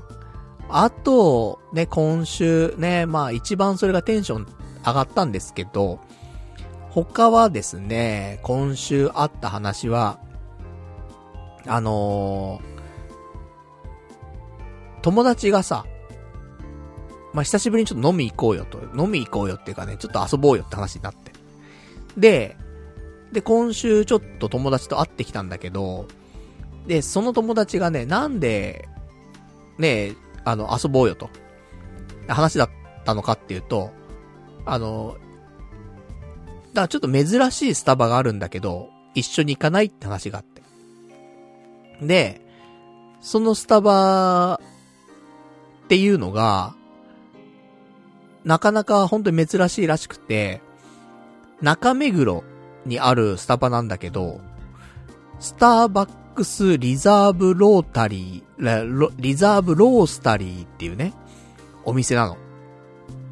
まあ皆さんもね、スタバよく行くと思うんだけどさ、よくかわかんないけどね、私はドトール派よとかね、私はね、あの、なんか、ね、いろいろあるわけじゃないですか。もう出てきませんけどもね。俺がいつも言ってる、あのコーヒー屋の名前が出てきませんけどもね。サンマルクカフェ。ね。とかね。まあ、いろいろとね、あると思うんだけど。でもやっぱりスターバックスコーヒーですよ。スタバがやっぱりみんなね、人気だ、人気ですし、よく行くんじゃないかと。街中でもね、よく見かけますしね。だからそんな、ね、もう身近な存在ですよ、スタバなんて。だけど、すごいよね。今でもさ、土日になるとさ、スタバ並んでたりするもんね。あん、あんだけ店舗あるのに。ちょっと歩いたらスタ、スタバあるじゃない？そんな中でスタバ混んでるんだよね。すげえ人気だなと思うんだけど。で、そんなスタバの中でも、かなりレアなスタバがあると。で、それが、中目黒にある、スターバックスリザーブロースタリーっていう店で、あのー、この店って、世界に6店舗しかないんだって。で、この、ロースタリーって何っていうと、焙煎なんだって。なんか、焙煎の貯蔵庫のあるスターバックスコーヒーなんだってさ。で、これは世界に6店舗しかなくて、日本だとこの中目黒の、えー、まあ、ロースタリー、スターバックスロースタリー東京っていうね、こ、ところだ、だけらしいのよ。で、で、ここにちょっと友達がね、行ってみたいと。で、なんかスタバのね、カードがあるらしいんだけど、なんか、いわゆる、な、な、7個みたいなさ。で、セブンイレブンでいうところ7個みたいな、スタバのカードがあって、で、そこにね、お金チャージして、で、まあ、コーヒー買ったりするんだって。で、そのスタバのカードも、この、スターバックスリザーブロースタリー限定のカードがあったりとかするんだって。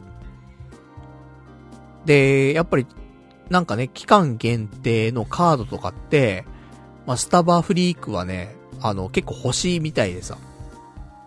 で、ね、それちょっと、ね、欲しいんだ、つって。ちょっと今度行こうぜって言われてて、じゃあ、ね、ちょっと今回行こうか、つって。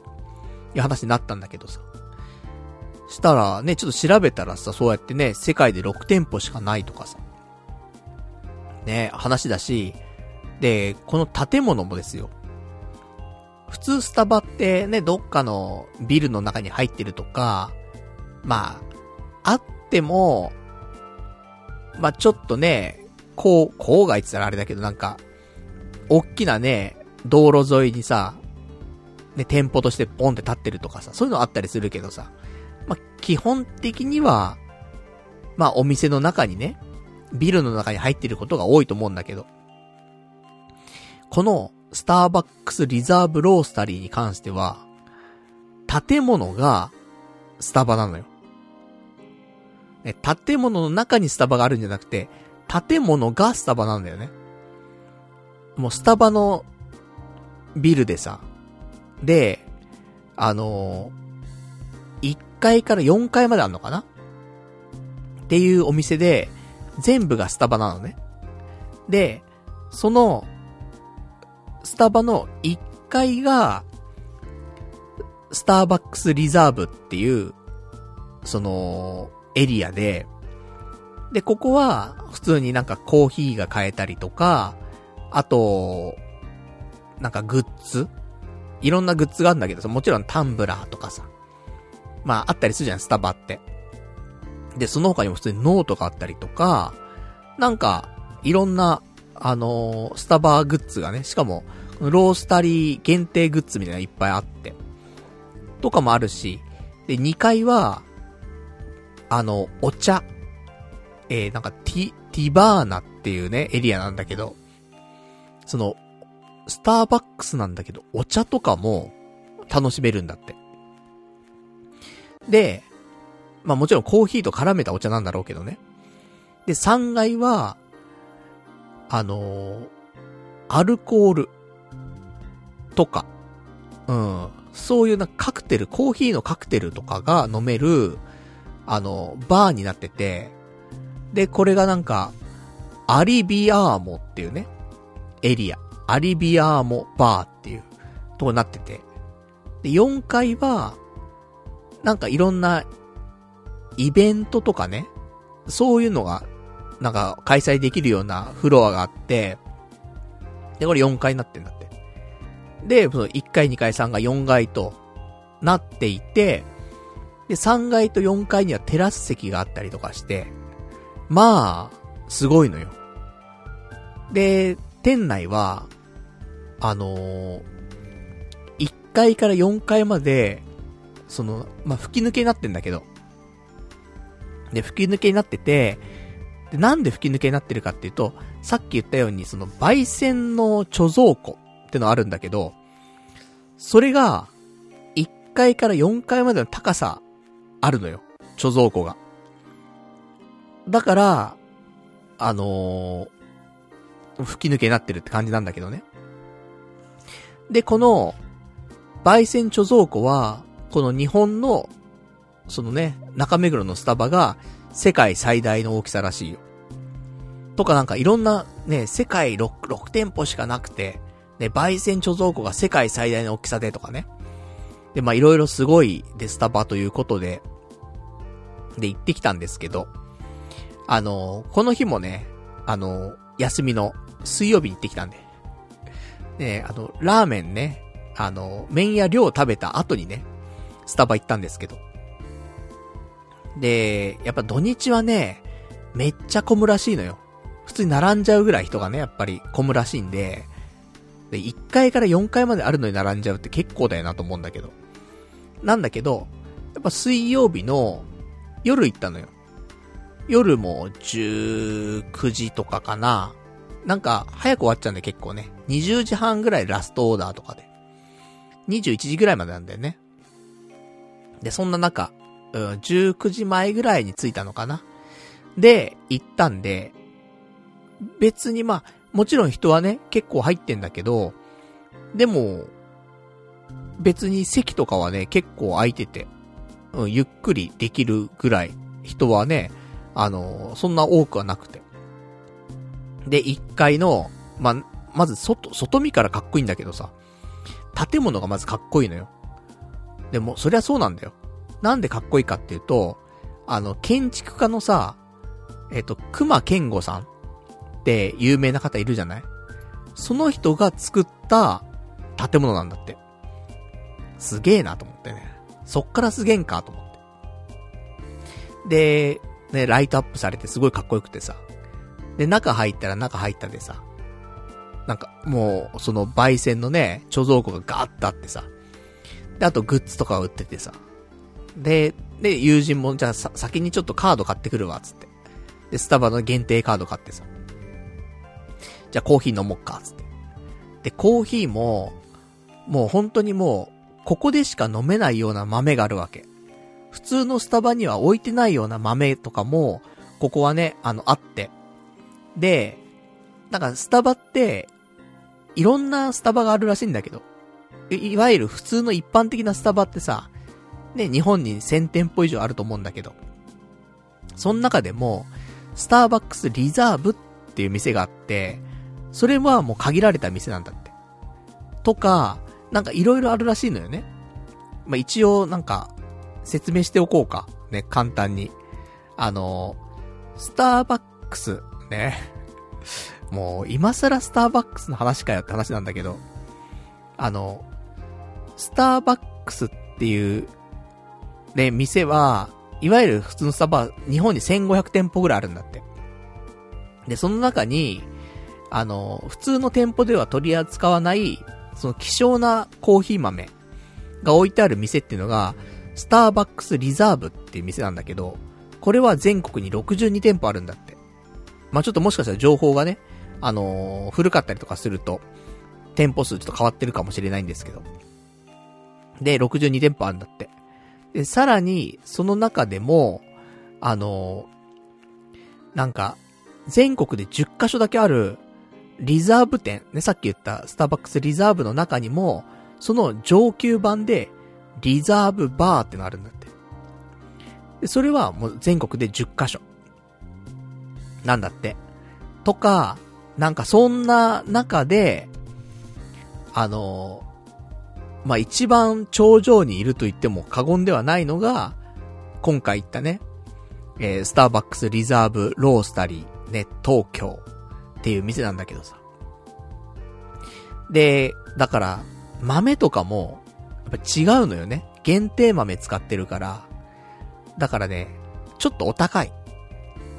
普通に、多分、頼めんのかなあの、コーヒー、ね、アイスコーヒー一つとかね、言って、アイスコーヒー出るかどうかわかんないけど、でもやっぱりなんか、全体的に値段が高かったわ。メニュー、メニュー表とかがあるんだけどさ。で、一番おすすめしてるのが、ね、やっぱりメニューの一番左上にね、大きくあると思うんだけど。そしたらそれが、ナッティモカマキアートっていうやつで、これがね、900円。まあ、スタバでお茶して、まあ、なんとかかんとかかんとかかんとかフラペチーノとか頼んだら、まあ、結構するわけでしょ ?600 円、700円くらいするわけでしょ？まあ、それ考えたらそんな高くないかもしんないけど、でも普通のね、一杯の、ね、ホットコーヒーですよ。ね、ナッティーモカマキアート。ナッティーはナッツね。ナッツの、なんか ER なんじゃない？ナッティーね。で、モカマキアートつって。900円つって。でも大丈夫な俺。あの、900円でビビんないから今ね。こないだ俺新宿のね、あの、エジンバラっていう、あの、コーヒーの貴族が飲むようなね、コーヒー飲んできたから。あそこ一杯1000円だからさ。それ考えたら安いじゃんと。ねえ。で、そんなんでさ、ちょっと、ねえ、おい、美味しい、ねえ、一番おすすめなんですか？なんて聞いてさ。じゃ、これとか一番ね、人気ありますよ、ナッティーモカマキアート。じゃ、これでお願いしますって頼んでさ。で、そのね、あのー、いただいたコーヒーをさ、ね、ちょっとトレイに乗せて、で、1回で飲んでもいいし、2回で飲んでもいいし、3回で飲んでもいいし、4回で飲んでもいいわけよ。で、どの回でお茶してもいいわけ。で、3階と4階はテラス席がありますよと。じゃあ4階のテラス席行こっか、つって。で、男2人でね、うん、テラス席行くんだけどさ。したらでも、やっぱ水曜日の夜だからかな。あのー、テラス席も全然人いなくて。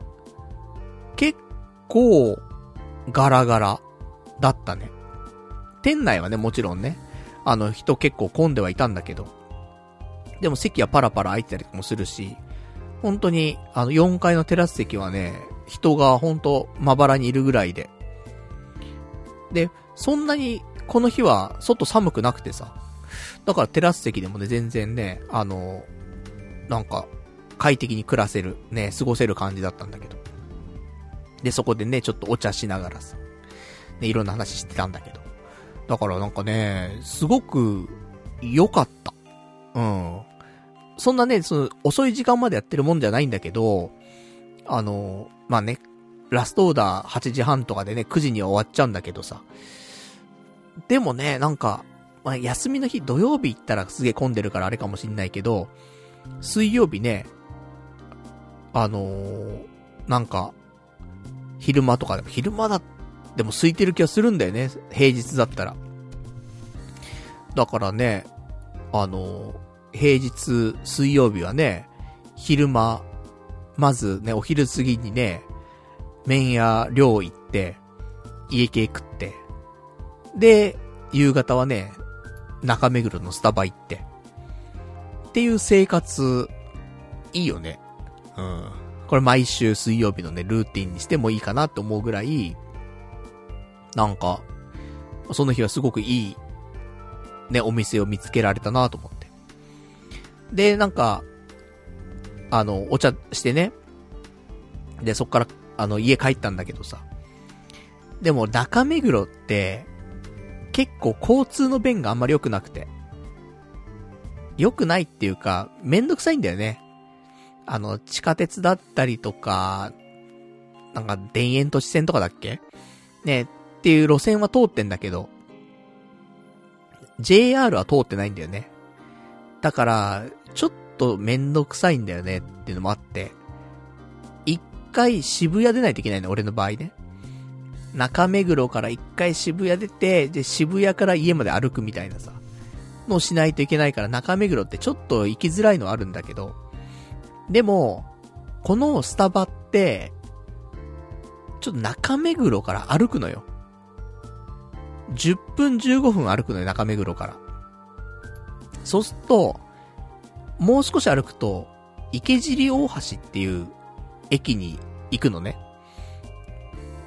むしろ池尻大橋の方が近いんじゃねえかっていうような距離感なの。だから、そうするとね、俺、あの、変に電車で帰るよりも、ね、駅まで歩いて、で、駅から電車乗って、で、また駅着いてからね、渋谷とかから家まで歩いて帰るの考えたら、もうこのスタバから直接家に歩いてった方が近いじゃないかなと思って。で、帰り歩いたのよ、家まで。したらね、歩いて25分ぐらいだった。近いよね。俺家から渋谷まで歩くと、20分25分かかるのよ。それ考えると、渋谷の駅前まで行くのと、この世界に6店舗しかないスタバに行くのと、距離変わんないのよね。だから、いいじゃんと思って。距離感的にもいいしね、自転車で行ったら、それこそ10分15分で着くからさ。だからチャリでも行けるし、歩いてでも行けるし。だからなんかね、平日、ま、平日というかね、その、平日休みの時にね、普通に散歩がてら、ね、その、世界6店舗しかないスタバに行くっていう、まあそういう選択肢もね、ちょっと出てきたんでね、まあそういうのも見つけられてね、今週は、まあ結構、食に関してはね、いい一週間だったな、なんて。まあそんなこと思ったりとかしたんですけども。あの、まあなんかね、東京観光とかね、うん、東京来る時があったら、まあお茶するでしょ。ね、やっぱり、あのー、休憩がてらとかね、あると思うんで、まあ都内ね、来た時にはね、こういうちょっとスタバの珍しいお店とかもあるんで、まあ別にね、あの、この中目黒の店だけじゃなくてもね、さっき言った、あの、リザーブバー。ね、これはあの、都内に10店舗都内じゃない、全国に10店舗ぐらいしかないんだけど、このリザーブバーっていうのは、まあ、結構いろんなところにあるんだよね、意外と。東京ミッドタウンとかね。あと銀座とか。あと、普通に、千葉の船橋とかね。大阪にもあるね。うん。とか、南、南波にあったりとかね。まあ、いろいろあるんだけど。なんで、まあまあ、なんかいろんなところあるんですけど。まあよかったらね、ちょっとそういう店もあるんで、まあ、なんか、ね、休憩するんであればね、休憩するときお茶するんであれば、ちょっと珍しいスタバにね、行ってみるのも面白いんじゃなかろうかというね。まあそんなお話でございましたね。うん。まあ、私もね、最近行きつけの店をね、欲しいなと思って生きてますんで、まあちょっとラーメン屋と、ね、スタバと、ちょっと行きつけの店をね、あの、にな、なれるようにね、通いたいなと、ちょっと思っておりますけどもね。まあ、そんな感じでございまして、ちょっとお便りもいただいてるからね、お便り読んでいきましょうか。えー、お便り、ラジオネーム、どうも僕ですさん。えー、パルさんのツイートで中目黒のスーパーウルトラハイパーミラクルロマンチックなお店に行かれたみたいですね。えー、渋谷からは離れていますが、この店の常連になってみてはいかがでしょうか。とはいえ、まず顔を覚えてもらうことが必要ですので、店内で、童貞ネットの生放送をいきなり始めるとか、注文のレジの前で、改め、あら、あら、改めとか言いながら注文を改めまくるなど、インパクトに残る爪痕を残してみてください。そうすれば、スタバの、えスタバでの注目も残りますし、ネットのおもちゃにもなれますよっていうね、お便りいただきました。ありがとうございます。まあ、ね、顔を覚えてもらうためにはね、ちょっとインパクトがやっぱりないとね、覚えてもらえないから何かしらね、やっぱお店でもしないといけませんから。ちょちょっとじゃあ今、今後、ね、ラジオの生放送とかはね、まだツイキャスやっちゃうとかね、店内で。テラス席とかでね、あの、ツイキャス始めちゃうとかね。もう、出来になっちゃうからね、他のお客様もいらっしゃいますので、ね、なる気がするんでね。そっからが始まりかもね。覚えてもらってね。あ、すいませんでした。私こういうのやってて、つって。ね、気持ち悪っつって。すいません、つって。ね、なる気がしますけどもね。まあちょっと、ね、まあい、ね、まあ、家から近いね、本当にお店でね、やっぱ、馴染みの店をね、やっぱ作るのが一番いいかなと思うからね、無理なくね。そう考えると、ね、このスタバでもちょっと高いけどね。やっぱ、ね、あのコーヒー一杯1000円しちゃうからさ。そんなにね、毎日のように通え、通えるかつと通え、通えないけど、まあ、週に1回ぐらいはね、いいんじゃないですか。週に1回1000円のラーメンと1000円のコーヒーと。ぐらいの贅沢は、ね、してもいいんじゃないかなと思いますけどもね。まあ、そんなんでね、その代わり、ね、日常のね、生活はね、切り詰めていくと。まあ、そんな生活をね、していくのもね、一つかなと思いますけども。まあ、そんなね、感じでございます。で、あとはですね、今週あった話なんですけど、他ね、あのー、先週喋ろうと思って、結局喋んないで終わってしまった話がいくつかあるんだけど、あの、先週ね、セクシー女優の話をしようと思って、結局しないで終わっちゃったんだけど、いるんですよ。おすすめのセクシー女優が。こないだね、あの、なんとかカレンさんとかね、可愛いって話したりとか、あとは、あの、鈴村愛理さんとかね、可愛いっつって。ね、お話ししてましたけど、新たなね、ニューカマー。ね、まあ私が知らなかっただけなんですけども。まあね、その道ではね、その界隈ではすごく有名なね、女優さんなんだけど、私はね、先々週ぐらいに知ったんですけど、えー、っとね、知ったきっかけはね、私がいつも見ている YouTube のチャンネル、ヒカルチャンネルね。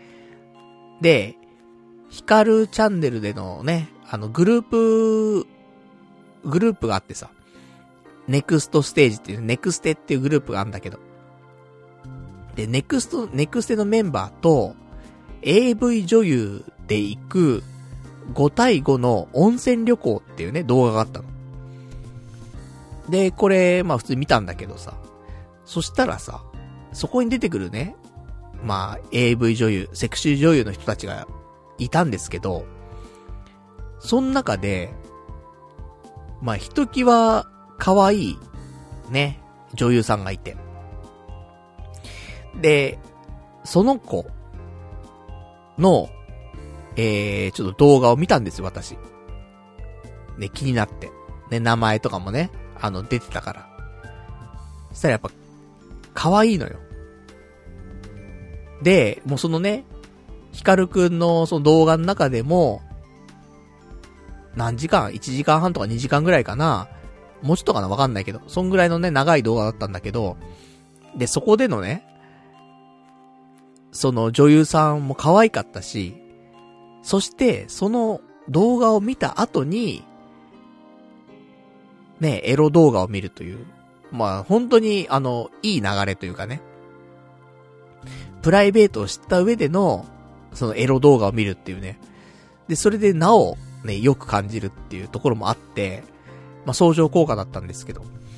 で、そんなね、そのちょっとひときわ可愛かった、で、セクシー女優のお名前なんですけど、知ってるかなみんな？七沢みやちゃん。七沢みあね。うん。ちゃんという方で、7はね、数字の7、ね、関数字の7で、沢は、三髄に尺みたいな書いて沢ね。普通の沢。で、みやは、ひらがなで、まあ、みのみに、あいうえおの姉、みや。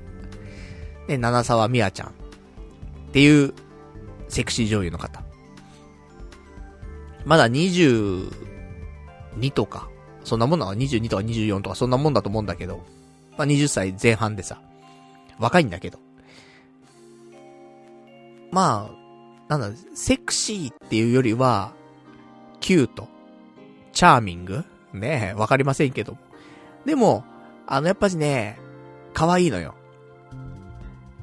ねこれ、みんなチェックして、ね、見てくれたらわかると思うんだけど、なさみやちゃん。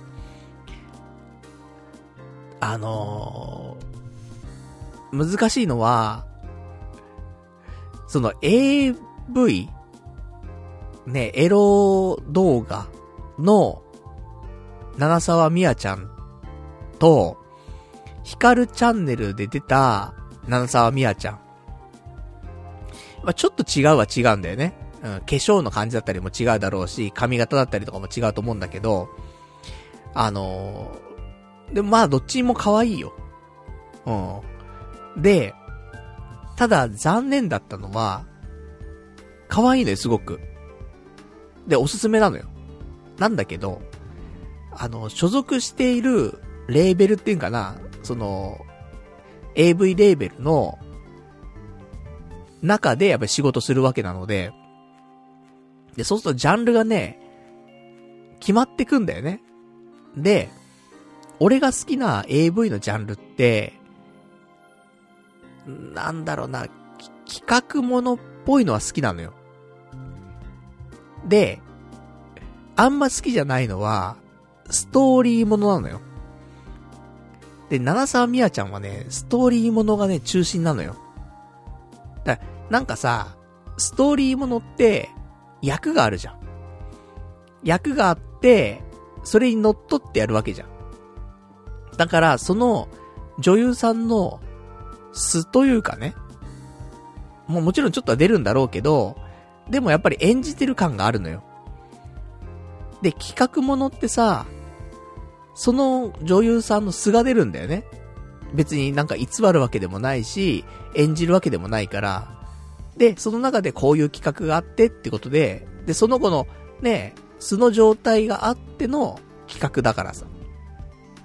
だから、まあ企画ものだったら、いいんだけど、どうしても今回、ね、長澤美也ちゃんは、あの、基本、ストーリーものが多くて。まあ、そこがちょっと残念だなと思うんだけど。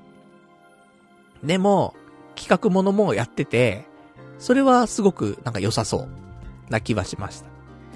なんで、あの、よかったら、ね、ここ最近ちょっと私もね、あの、いろんな、ね、ビデオというかね、え、セクシー女優さんのことを知ることができて、あれなんだけど。だからその、なんとかカレンちゃんに始まり、ね、鈴村愛理ちゃんもいて、で、今回のな、七沢美也ちゃん、ね、いますんで、まあ、よかったらちょっとチェックしてもらいたい。ね。七沢みやちゃん。まだ現役だからね。うん。だから、まあ、これからかもしんないね。さらにね。こっから、その、鈴村愛理さん的な流れでね。私、まあ、そんな昔は鈴村愛理さん好きではなかったのよ。もちろんね、あの美人だったけども、でもなんか、抜けない感じうん、美人だけど抜けないみたいなのあるじゃん。そのタイプだったね、鈴村愛理さんって。なんだけど、やっぱ年重ねることによって、抜けるようになるんだよね。うん。なんか、よ、よ、良くなってくのよ、そこがね。っていうのと一緒で、長澤美也ちゃんはね、あの、またこっからね、5年10年経った時に、まあ、現役で言ってくれればね、より、なんか、抜ける、ね、そういう女優さんになってくれんじゃないかなと思って。だから長くね、うん、女優さん続けてもらいたいなと思っておりますけどもね。まあ、そんな七沢美也ちゃんね、よかったらちょっとチェックしてみてくださいなっていうお話。で、ちょっと一押しですと。で、一応ね、そのヒカルチャンネルの方もね、見ると、よりね、あのー、いいと思うんで。AV 女優と5対5で温泉旅行行ってるやつ。まあ、最近のね、動画なんでね、それもちょっとチェックしてもらえたらと。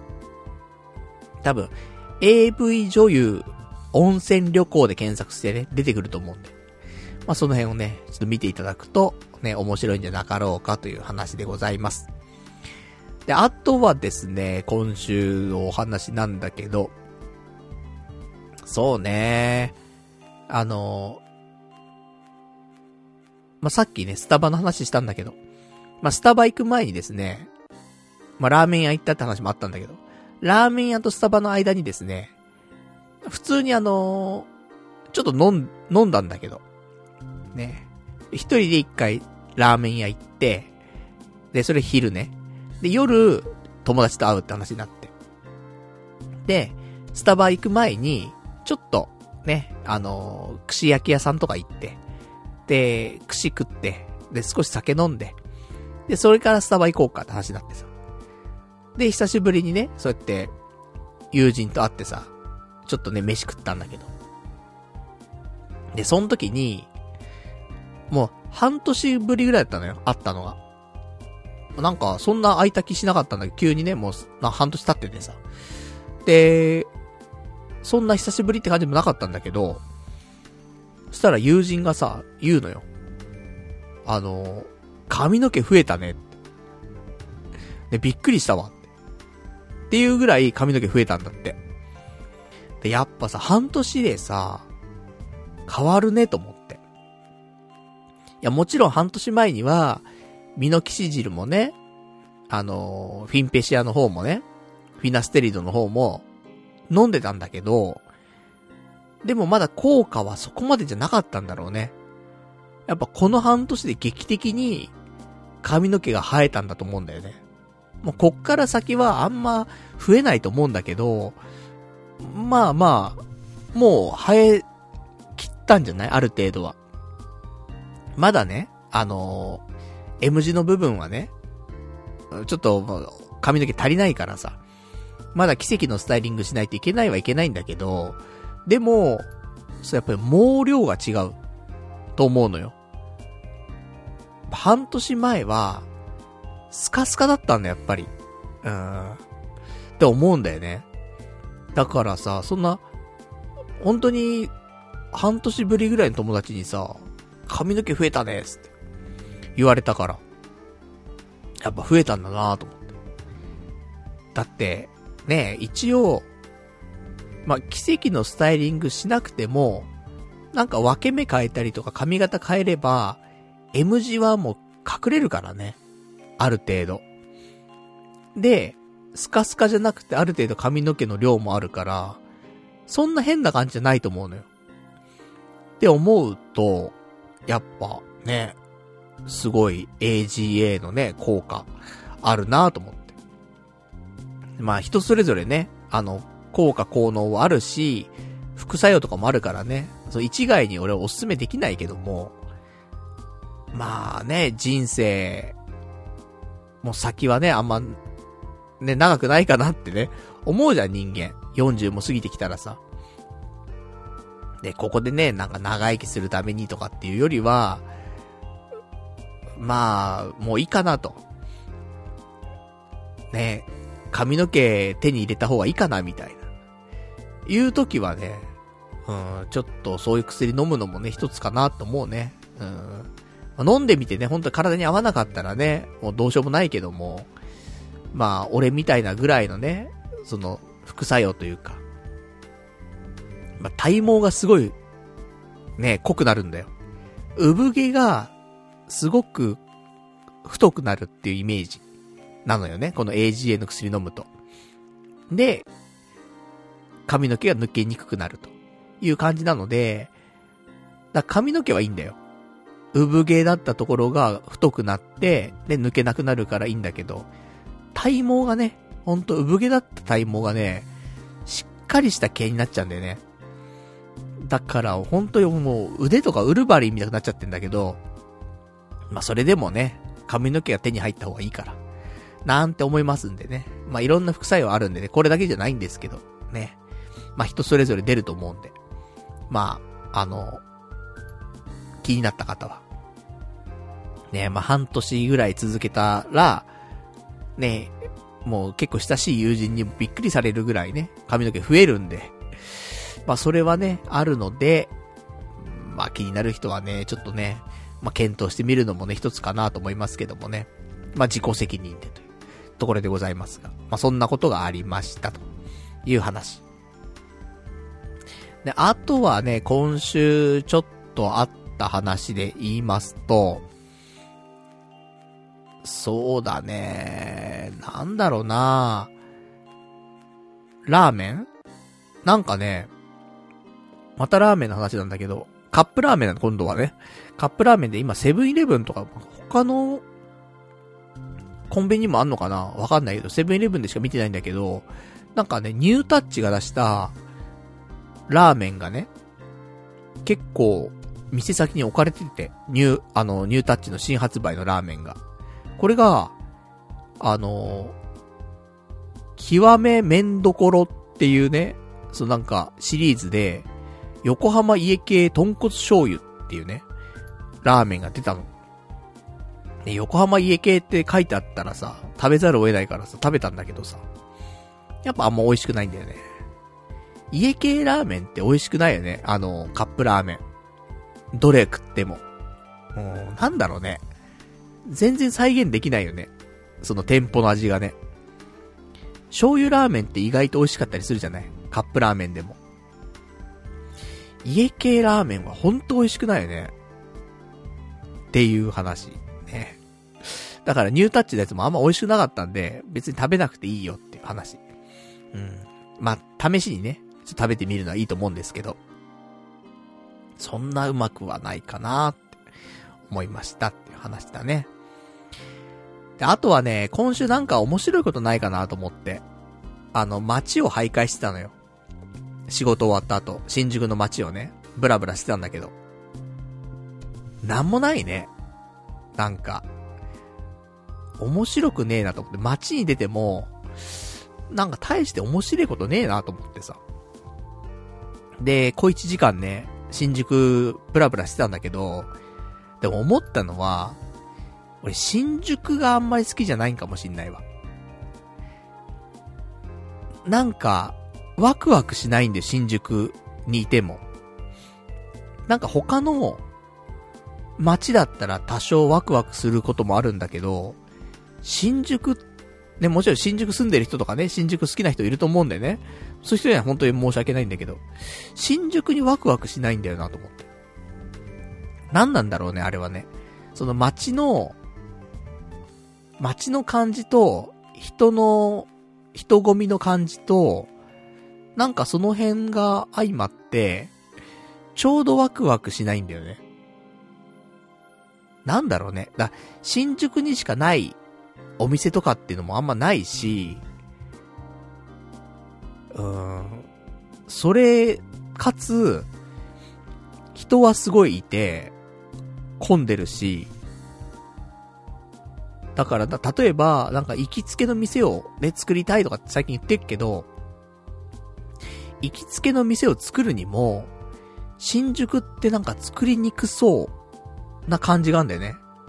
こじんまりした店もあんまないし、で、こじんまりした店があったとしても、人がいっぱいいるからさ、街に。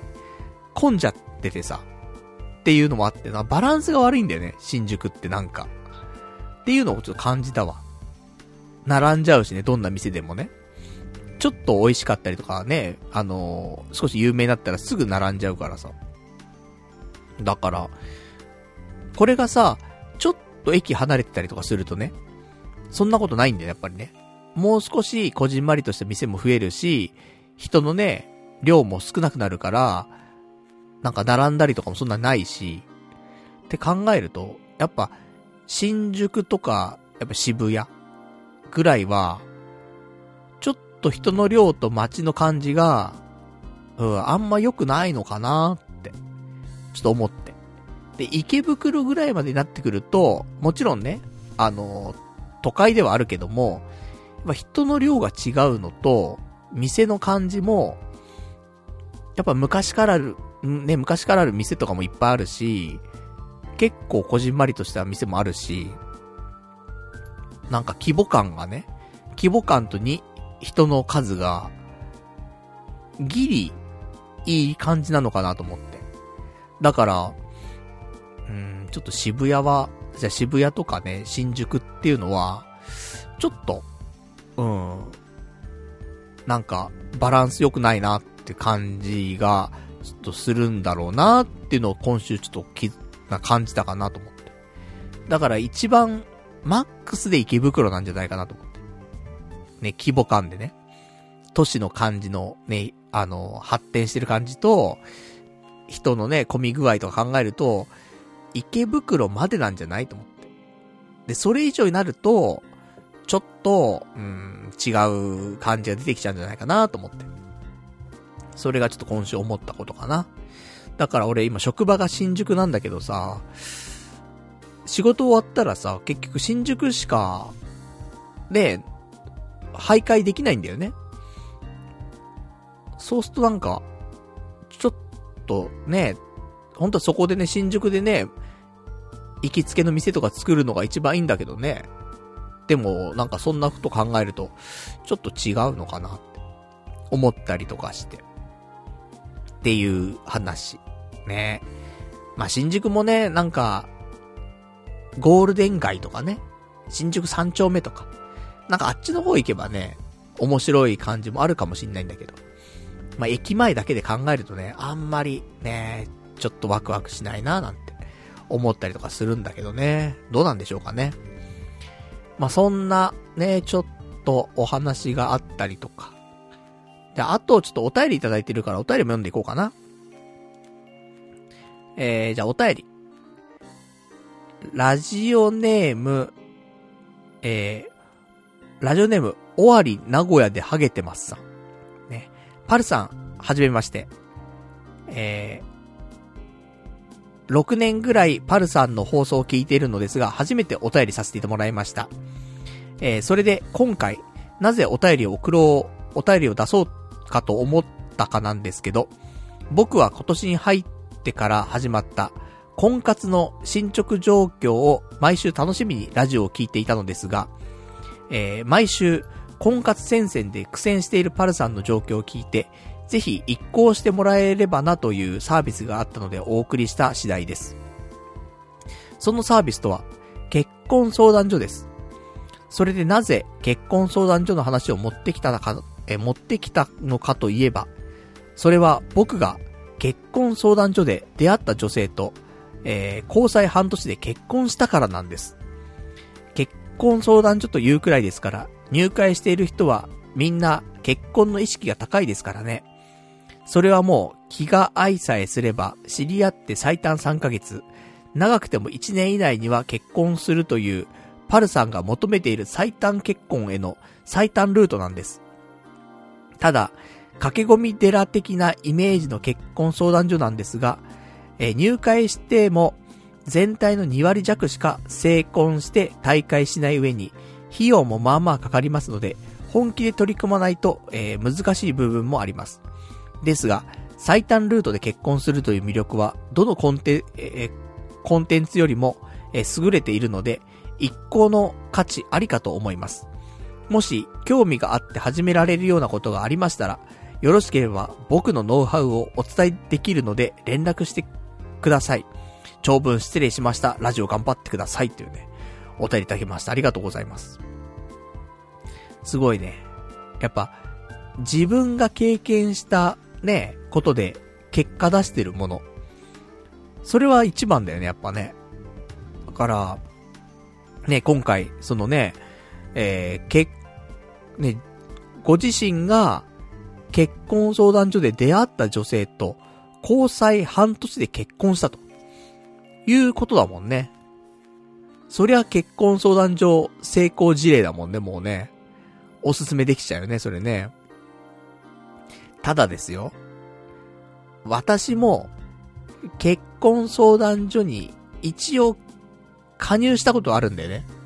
何年前だあれ？5、6年前。5、6年前に、結婚相談所よりちょっとライトな感じかな。あのー、なんだっけ、ゼクシーがやってる、なんか軽いライトなね、あの、結婚相談所があったのよ。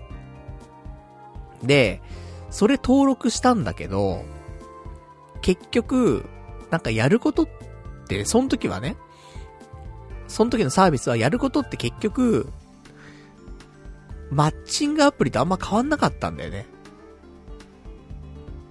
その、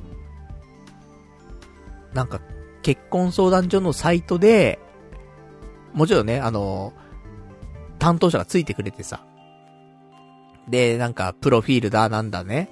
いろいろなんか作ってもらったりとかして、それ登録して、で、写真とか撮って、で、その上で、で、結局はなんか、毎週、その、担当者がね、この人どうですかあの人どうですかっていうのを紹介してくれたりとか、あとはサイトがあるから。で、サイトの方で、で、女の子もね、あの、チェックできると。だからもう、マッチングアプリなんだよね。ちょっとリアルで、その担当者がついてくれるマッチングアプリみたいな感じだったのよ。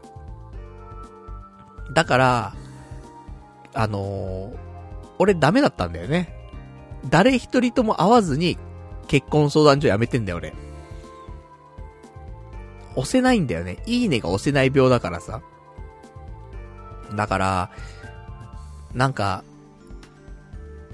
ね難しいなと思って。っていうのも、あの、まあ、ぶっちゃけた話すればですよ。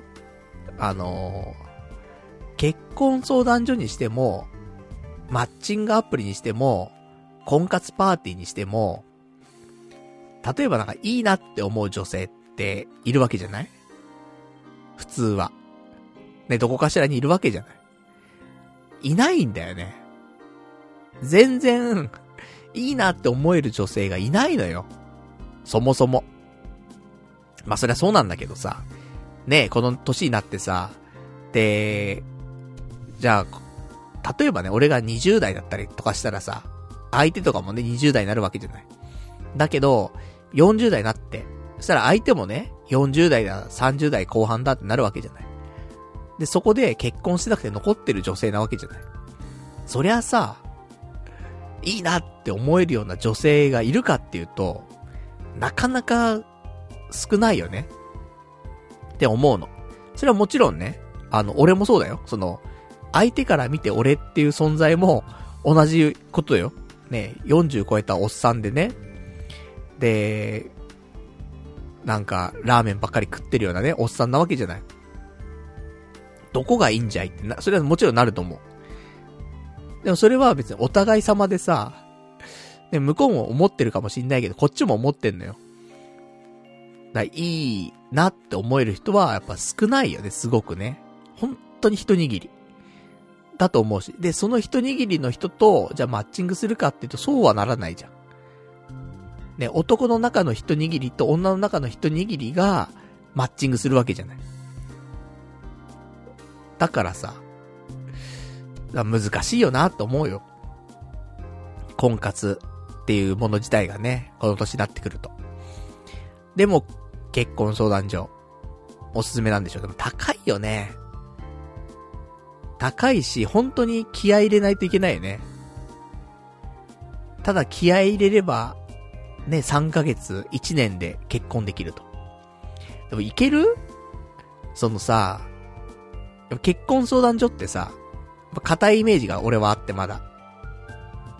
ライトなね、結婚相談所でもいいし、ね、それこそ、ね、結構昔からある結婚相談所でもいいんだけど、でもやっぱ硬くてさ、それこそなんか、いわゆる、男性は、ね、やっぱり正社員で、で、収入もね、何百万円以上あってとか。そう、そういうさ、なんか、経済力っていうのを結構求められる気はするのよ、結婚相談所って。まあ、どのね、どの媒体でもそうだと思うんだけど。でも一番、そこを、なんか、ねえ、なんか重視されるのは、結婚相談所なんじゃないかなと思うのよね。経済力ってところをね、測られるのは。だからさ、そんな中ね、私、契約社員なんですよ。ね。しかも年収もね、低いわけですよ。そもそもがね、月収じゃなくてね、時給で働いてますから、私ね。そんな人間が結婚相談所に行って、マッチングするんかいと。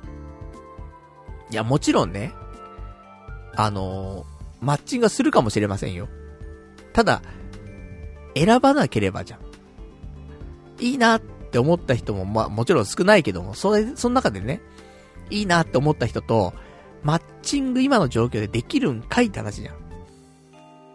今俺マッチングできる人って、もう本当に、ねえ、もう言い方悪いですけど、ね、さっきのちょっと前説の方でね、いろいろと、なんか女性のね、特徴の話してね、なんか、ご指摘もあったりしてなんですけども。まあ、言ったらさ、ねえ、その、歯茎です。歯茎がね、ちょっと、あれだったりとか。あ年齢がね、やっぱりね、行くとね、歯茎が、多く出ている女性が増えるね。って思う。マッチングアプリ見ててもね、いろんな女性いっぱい見るじゃない何百人も何千人も見るわけじゃないその中で、やっぱ年齢が、30後半からやっぱ40代になってくると、歯茎率が多いよ。やっぱりその、抑えてる筋肉がたるんでくんのかねわかんないけど。顔が長くなったりとか、歯茎が落ちたりするっていう女性多くなるよね。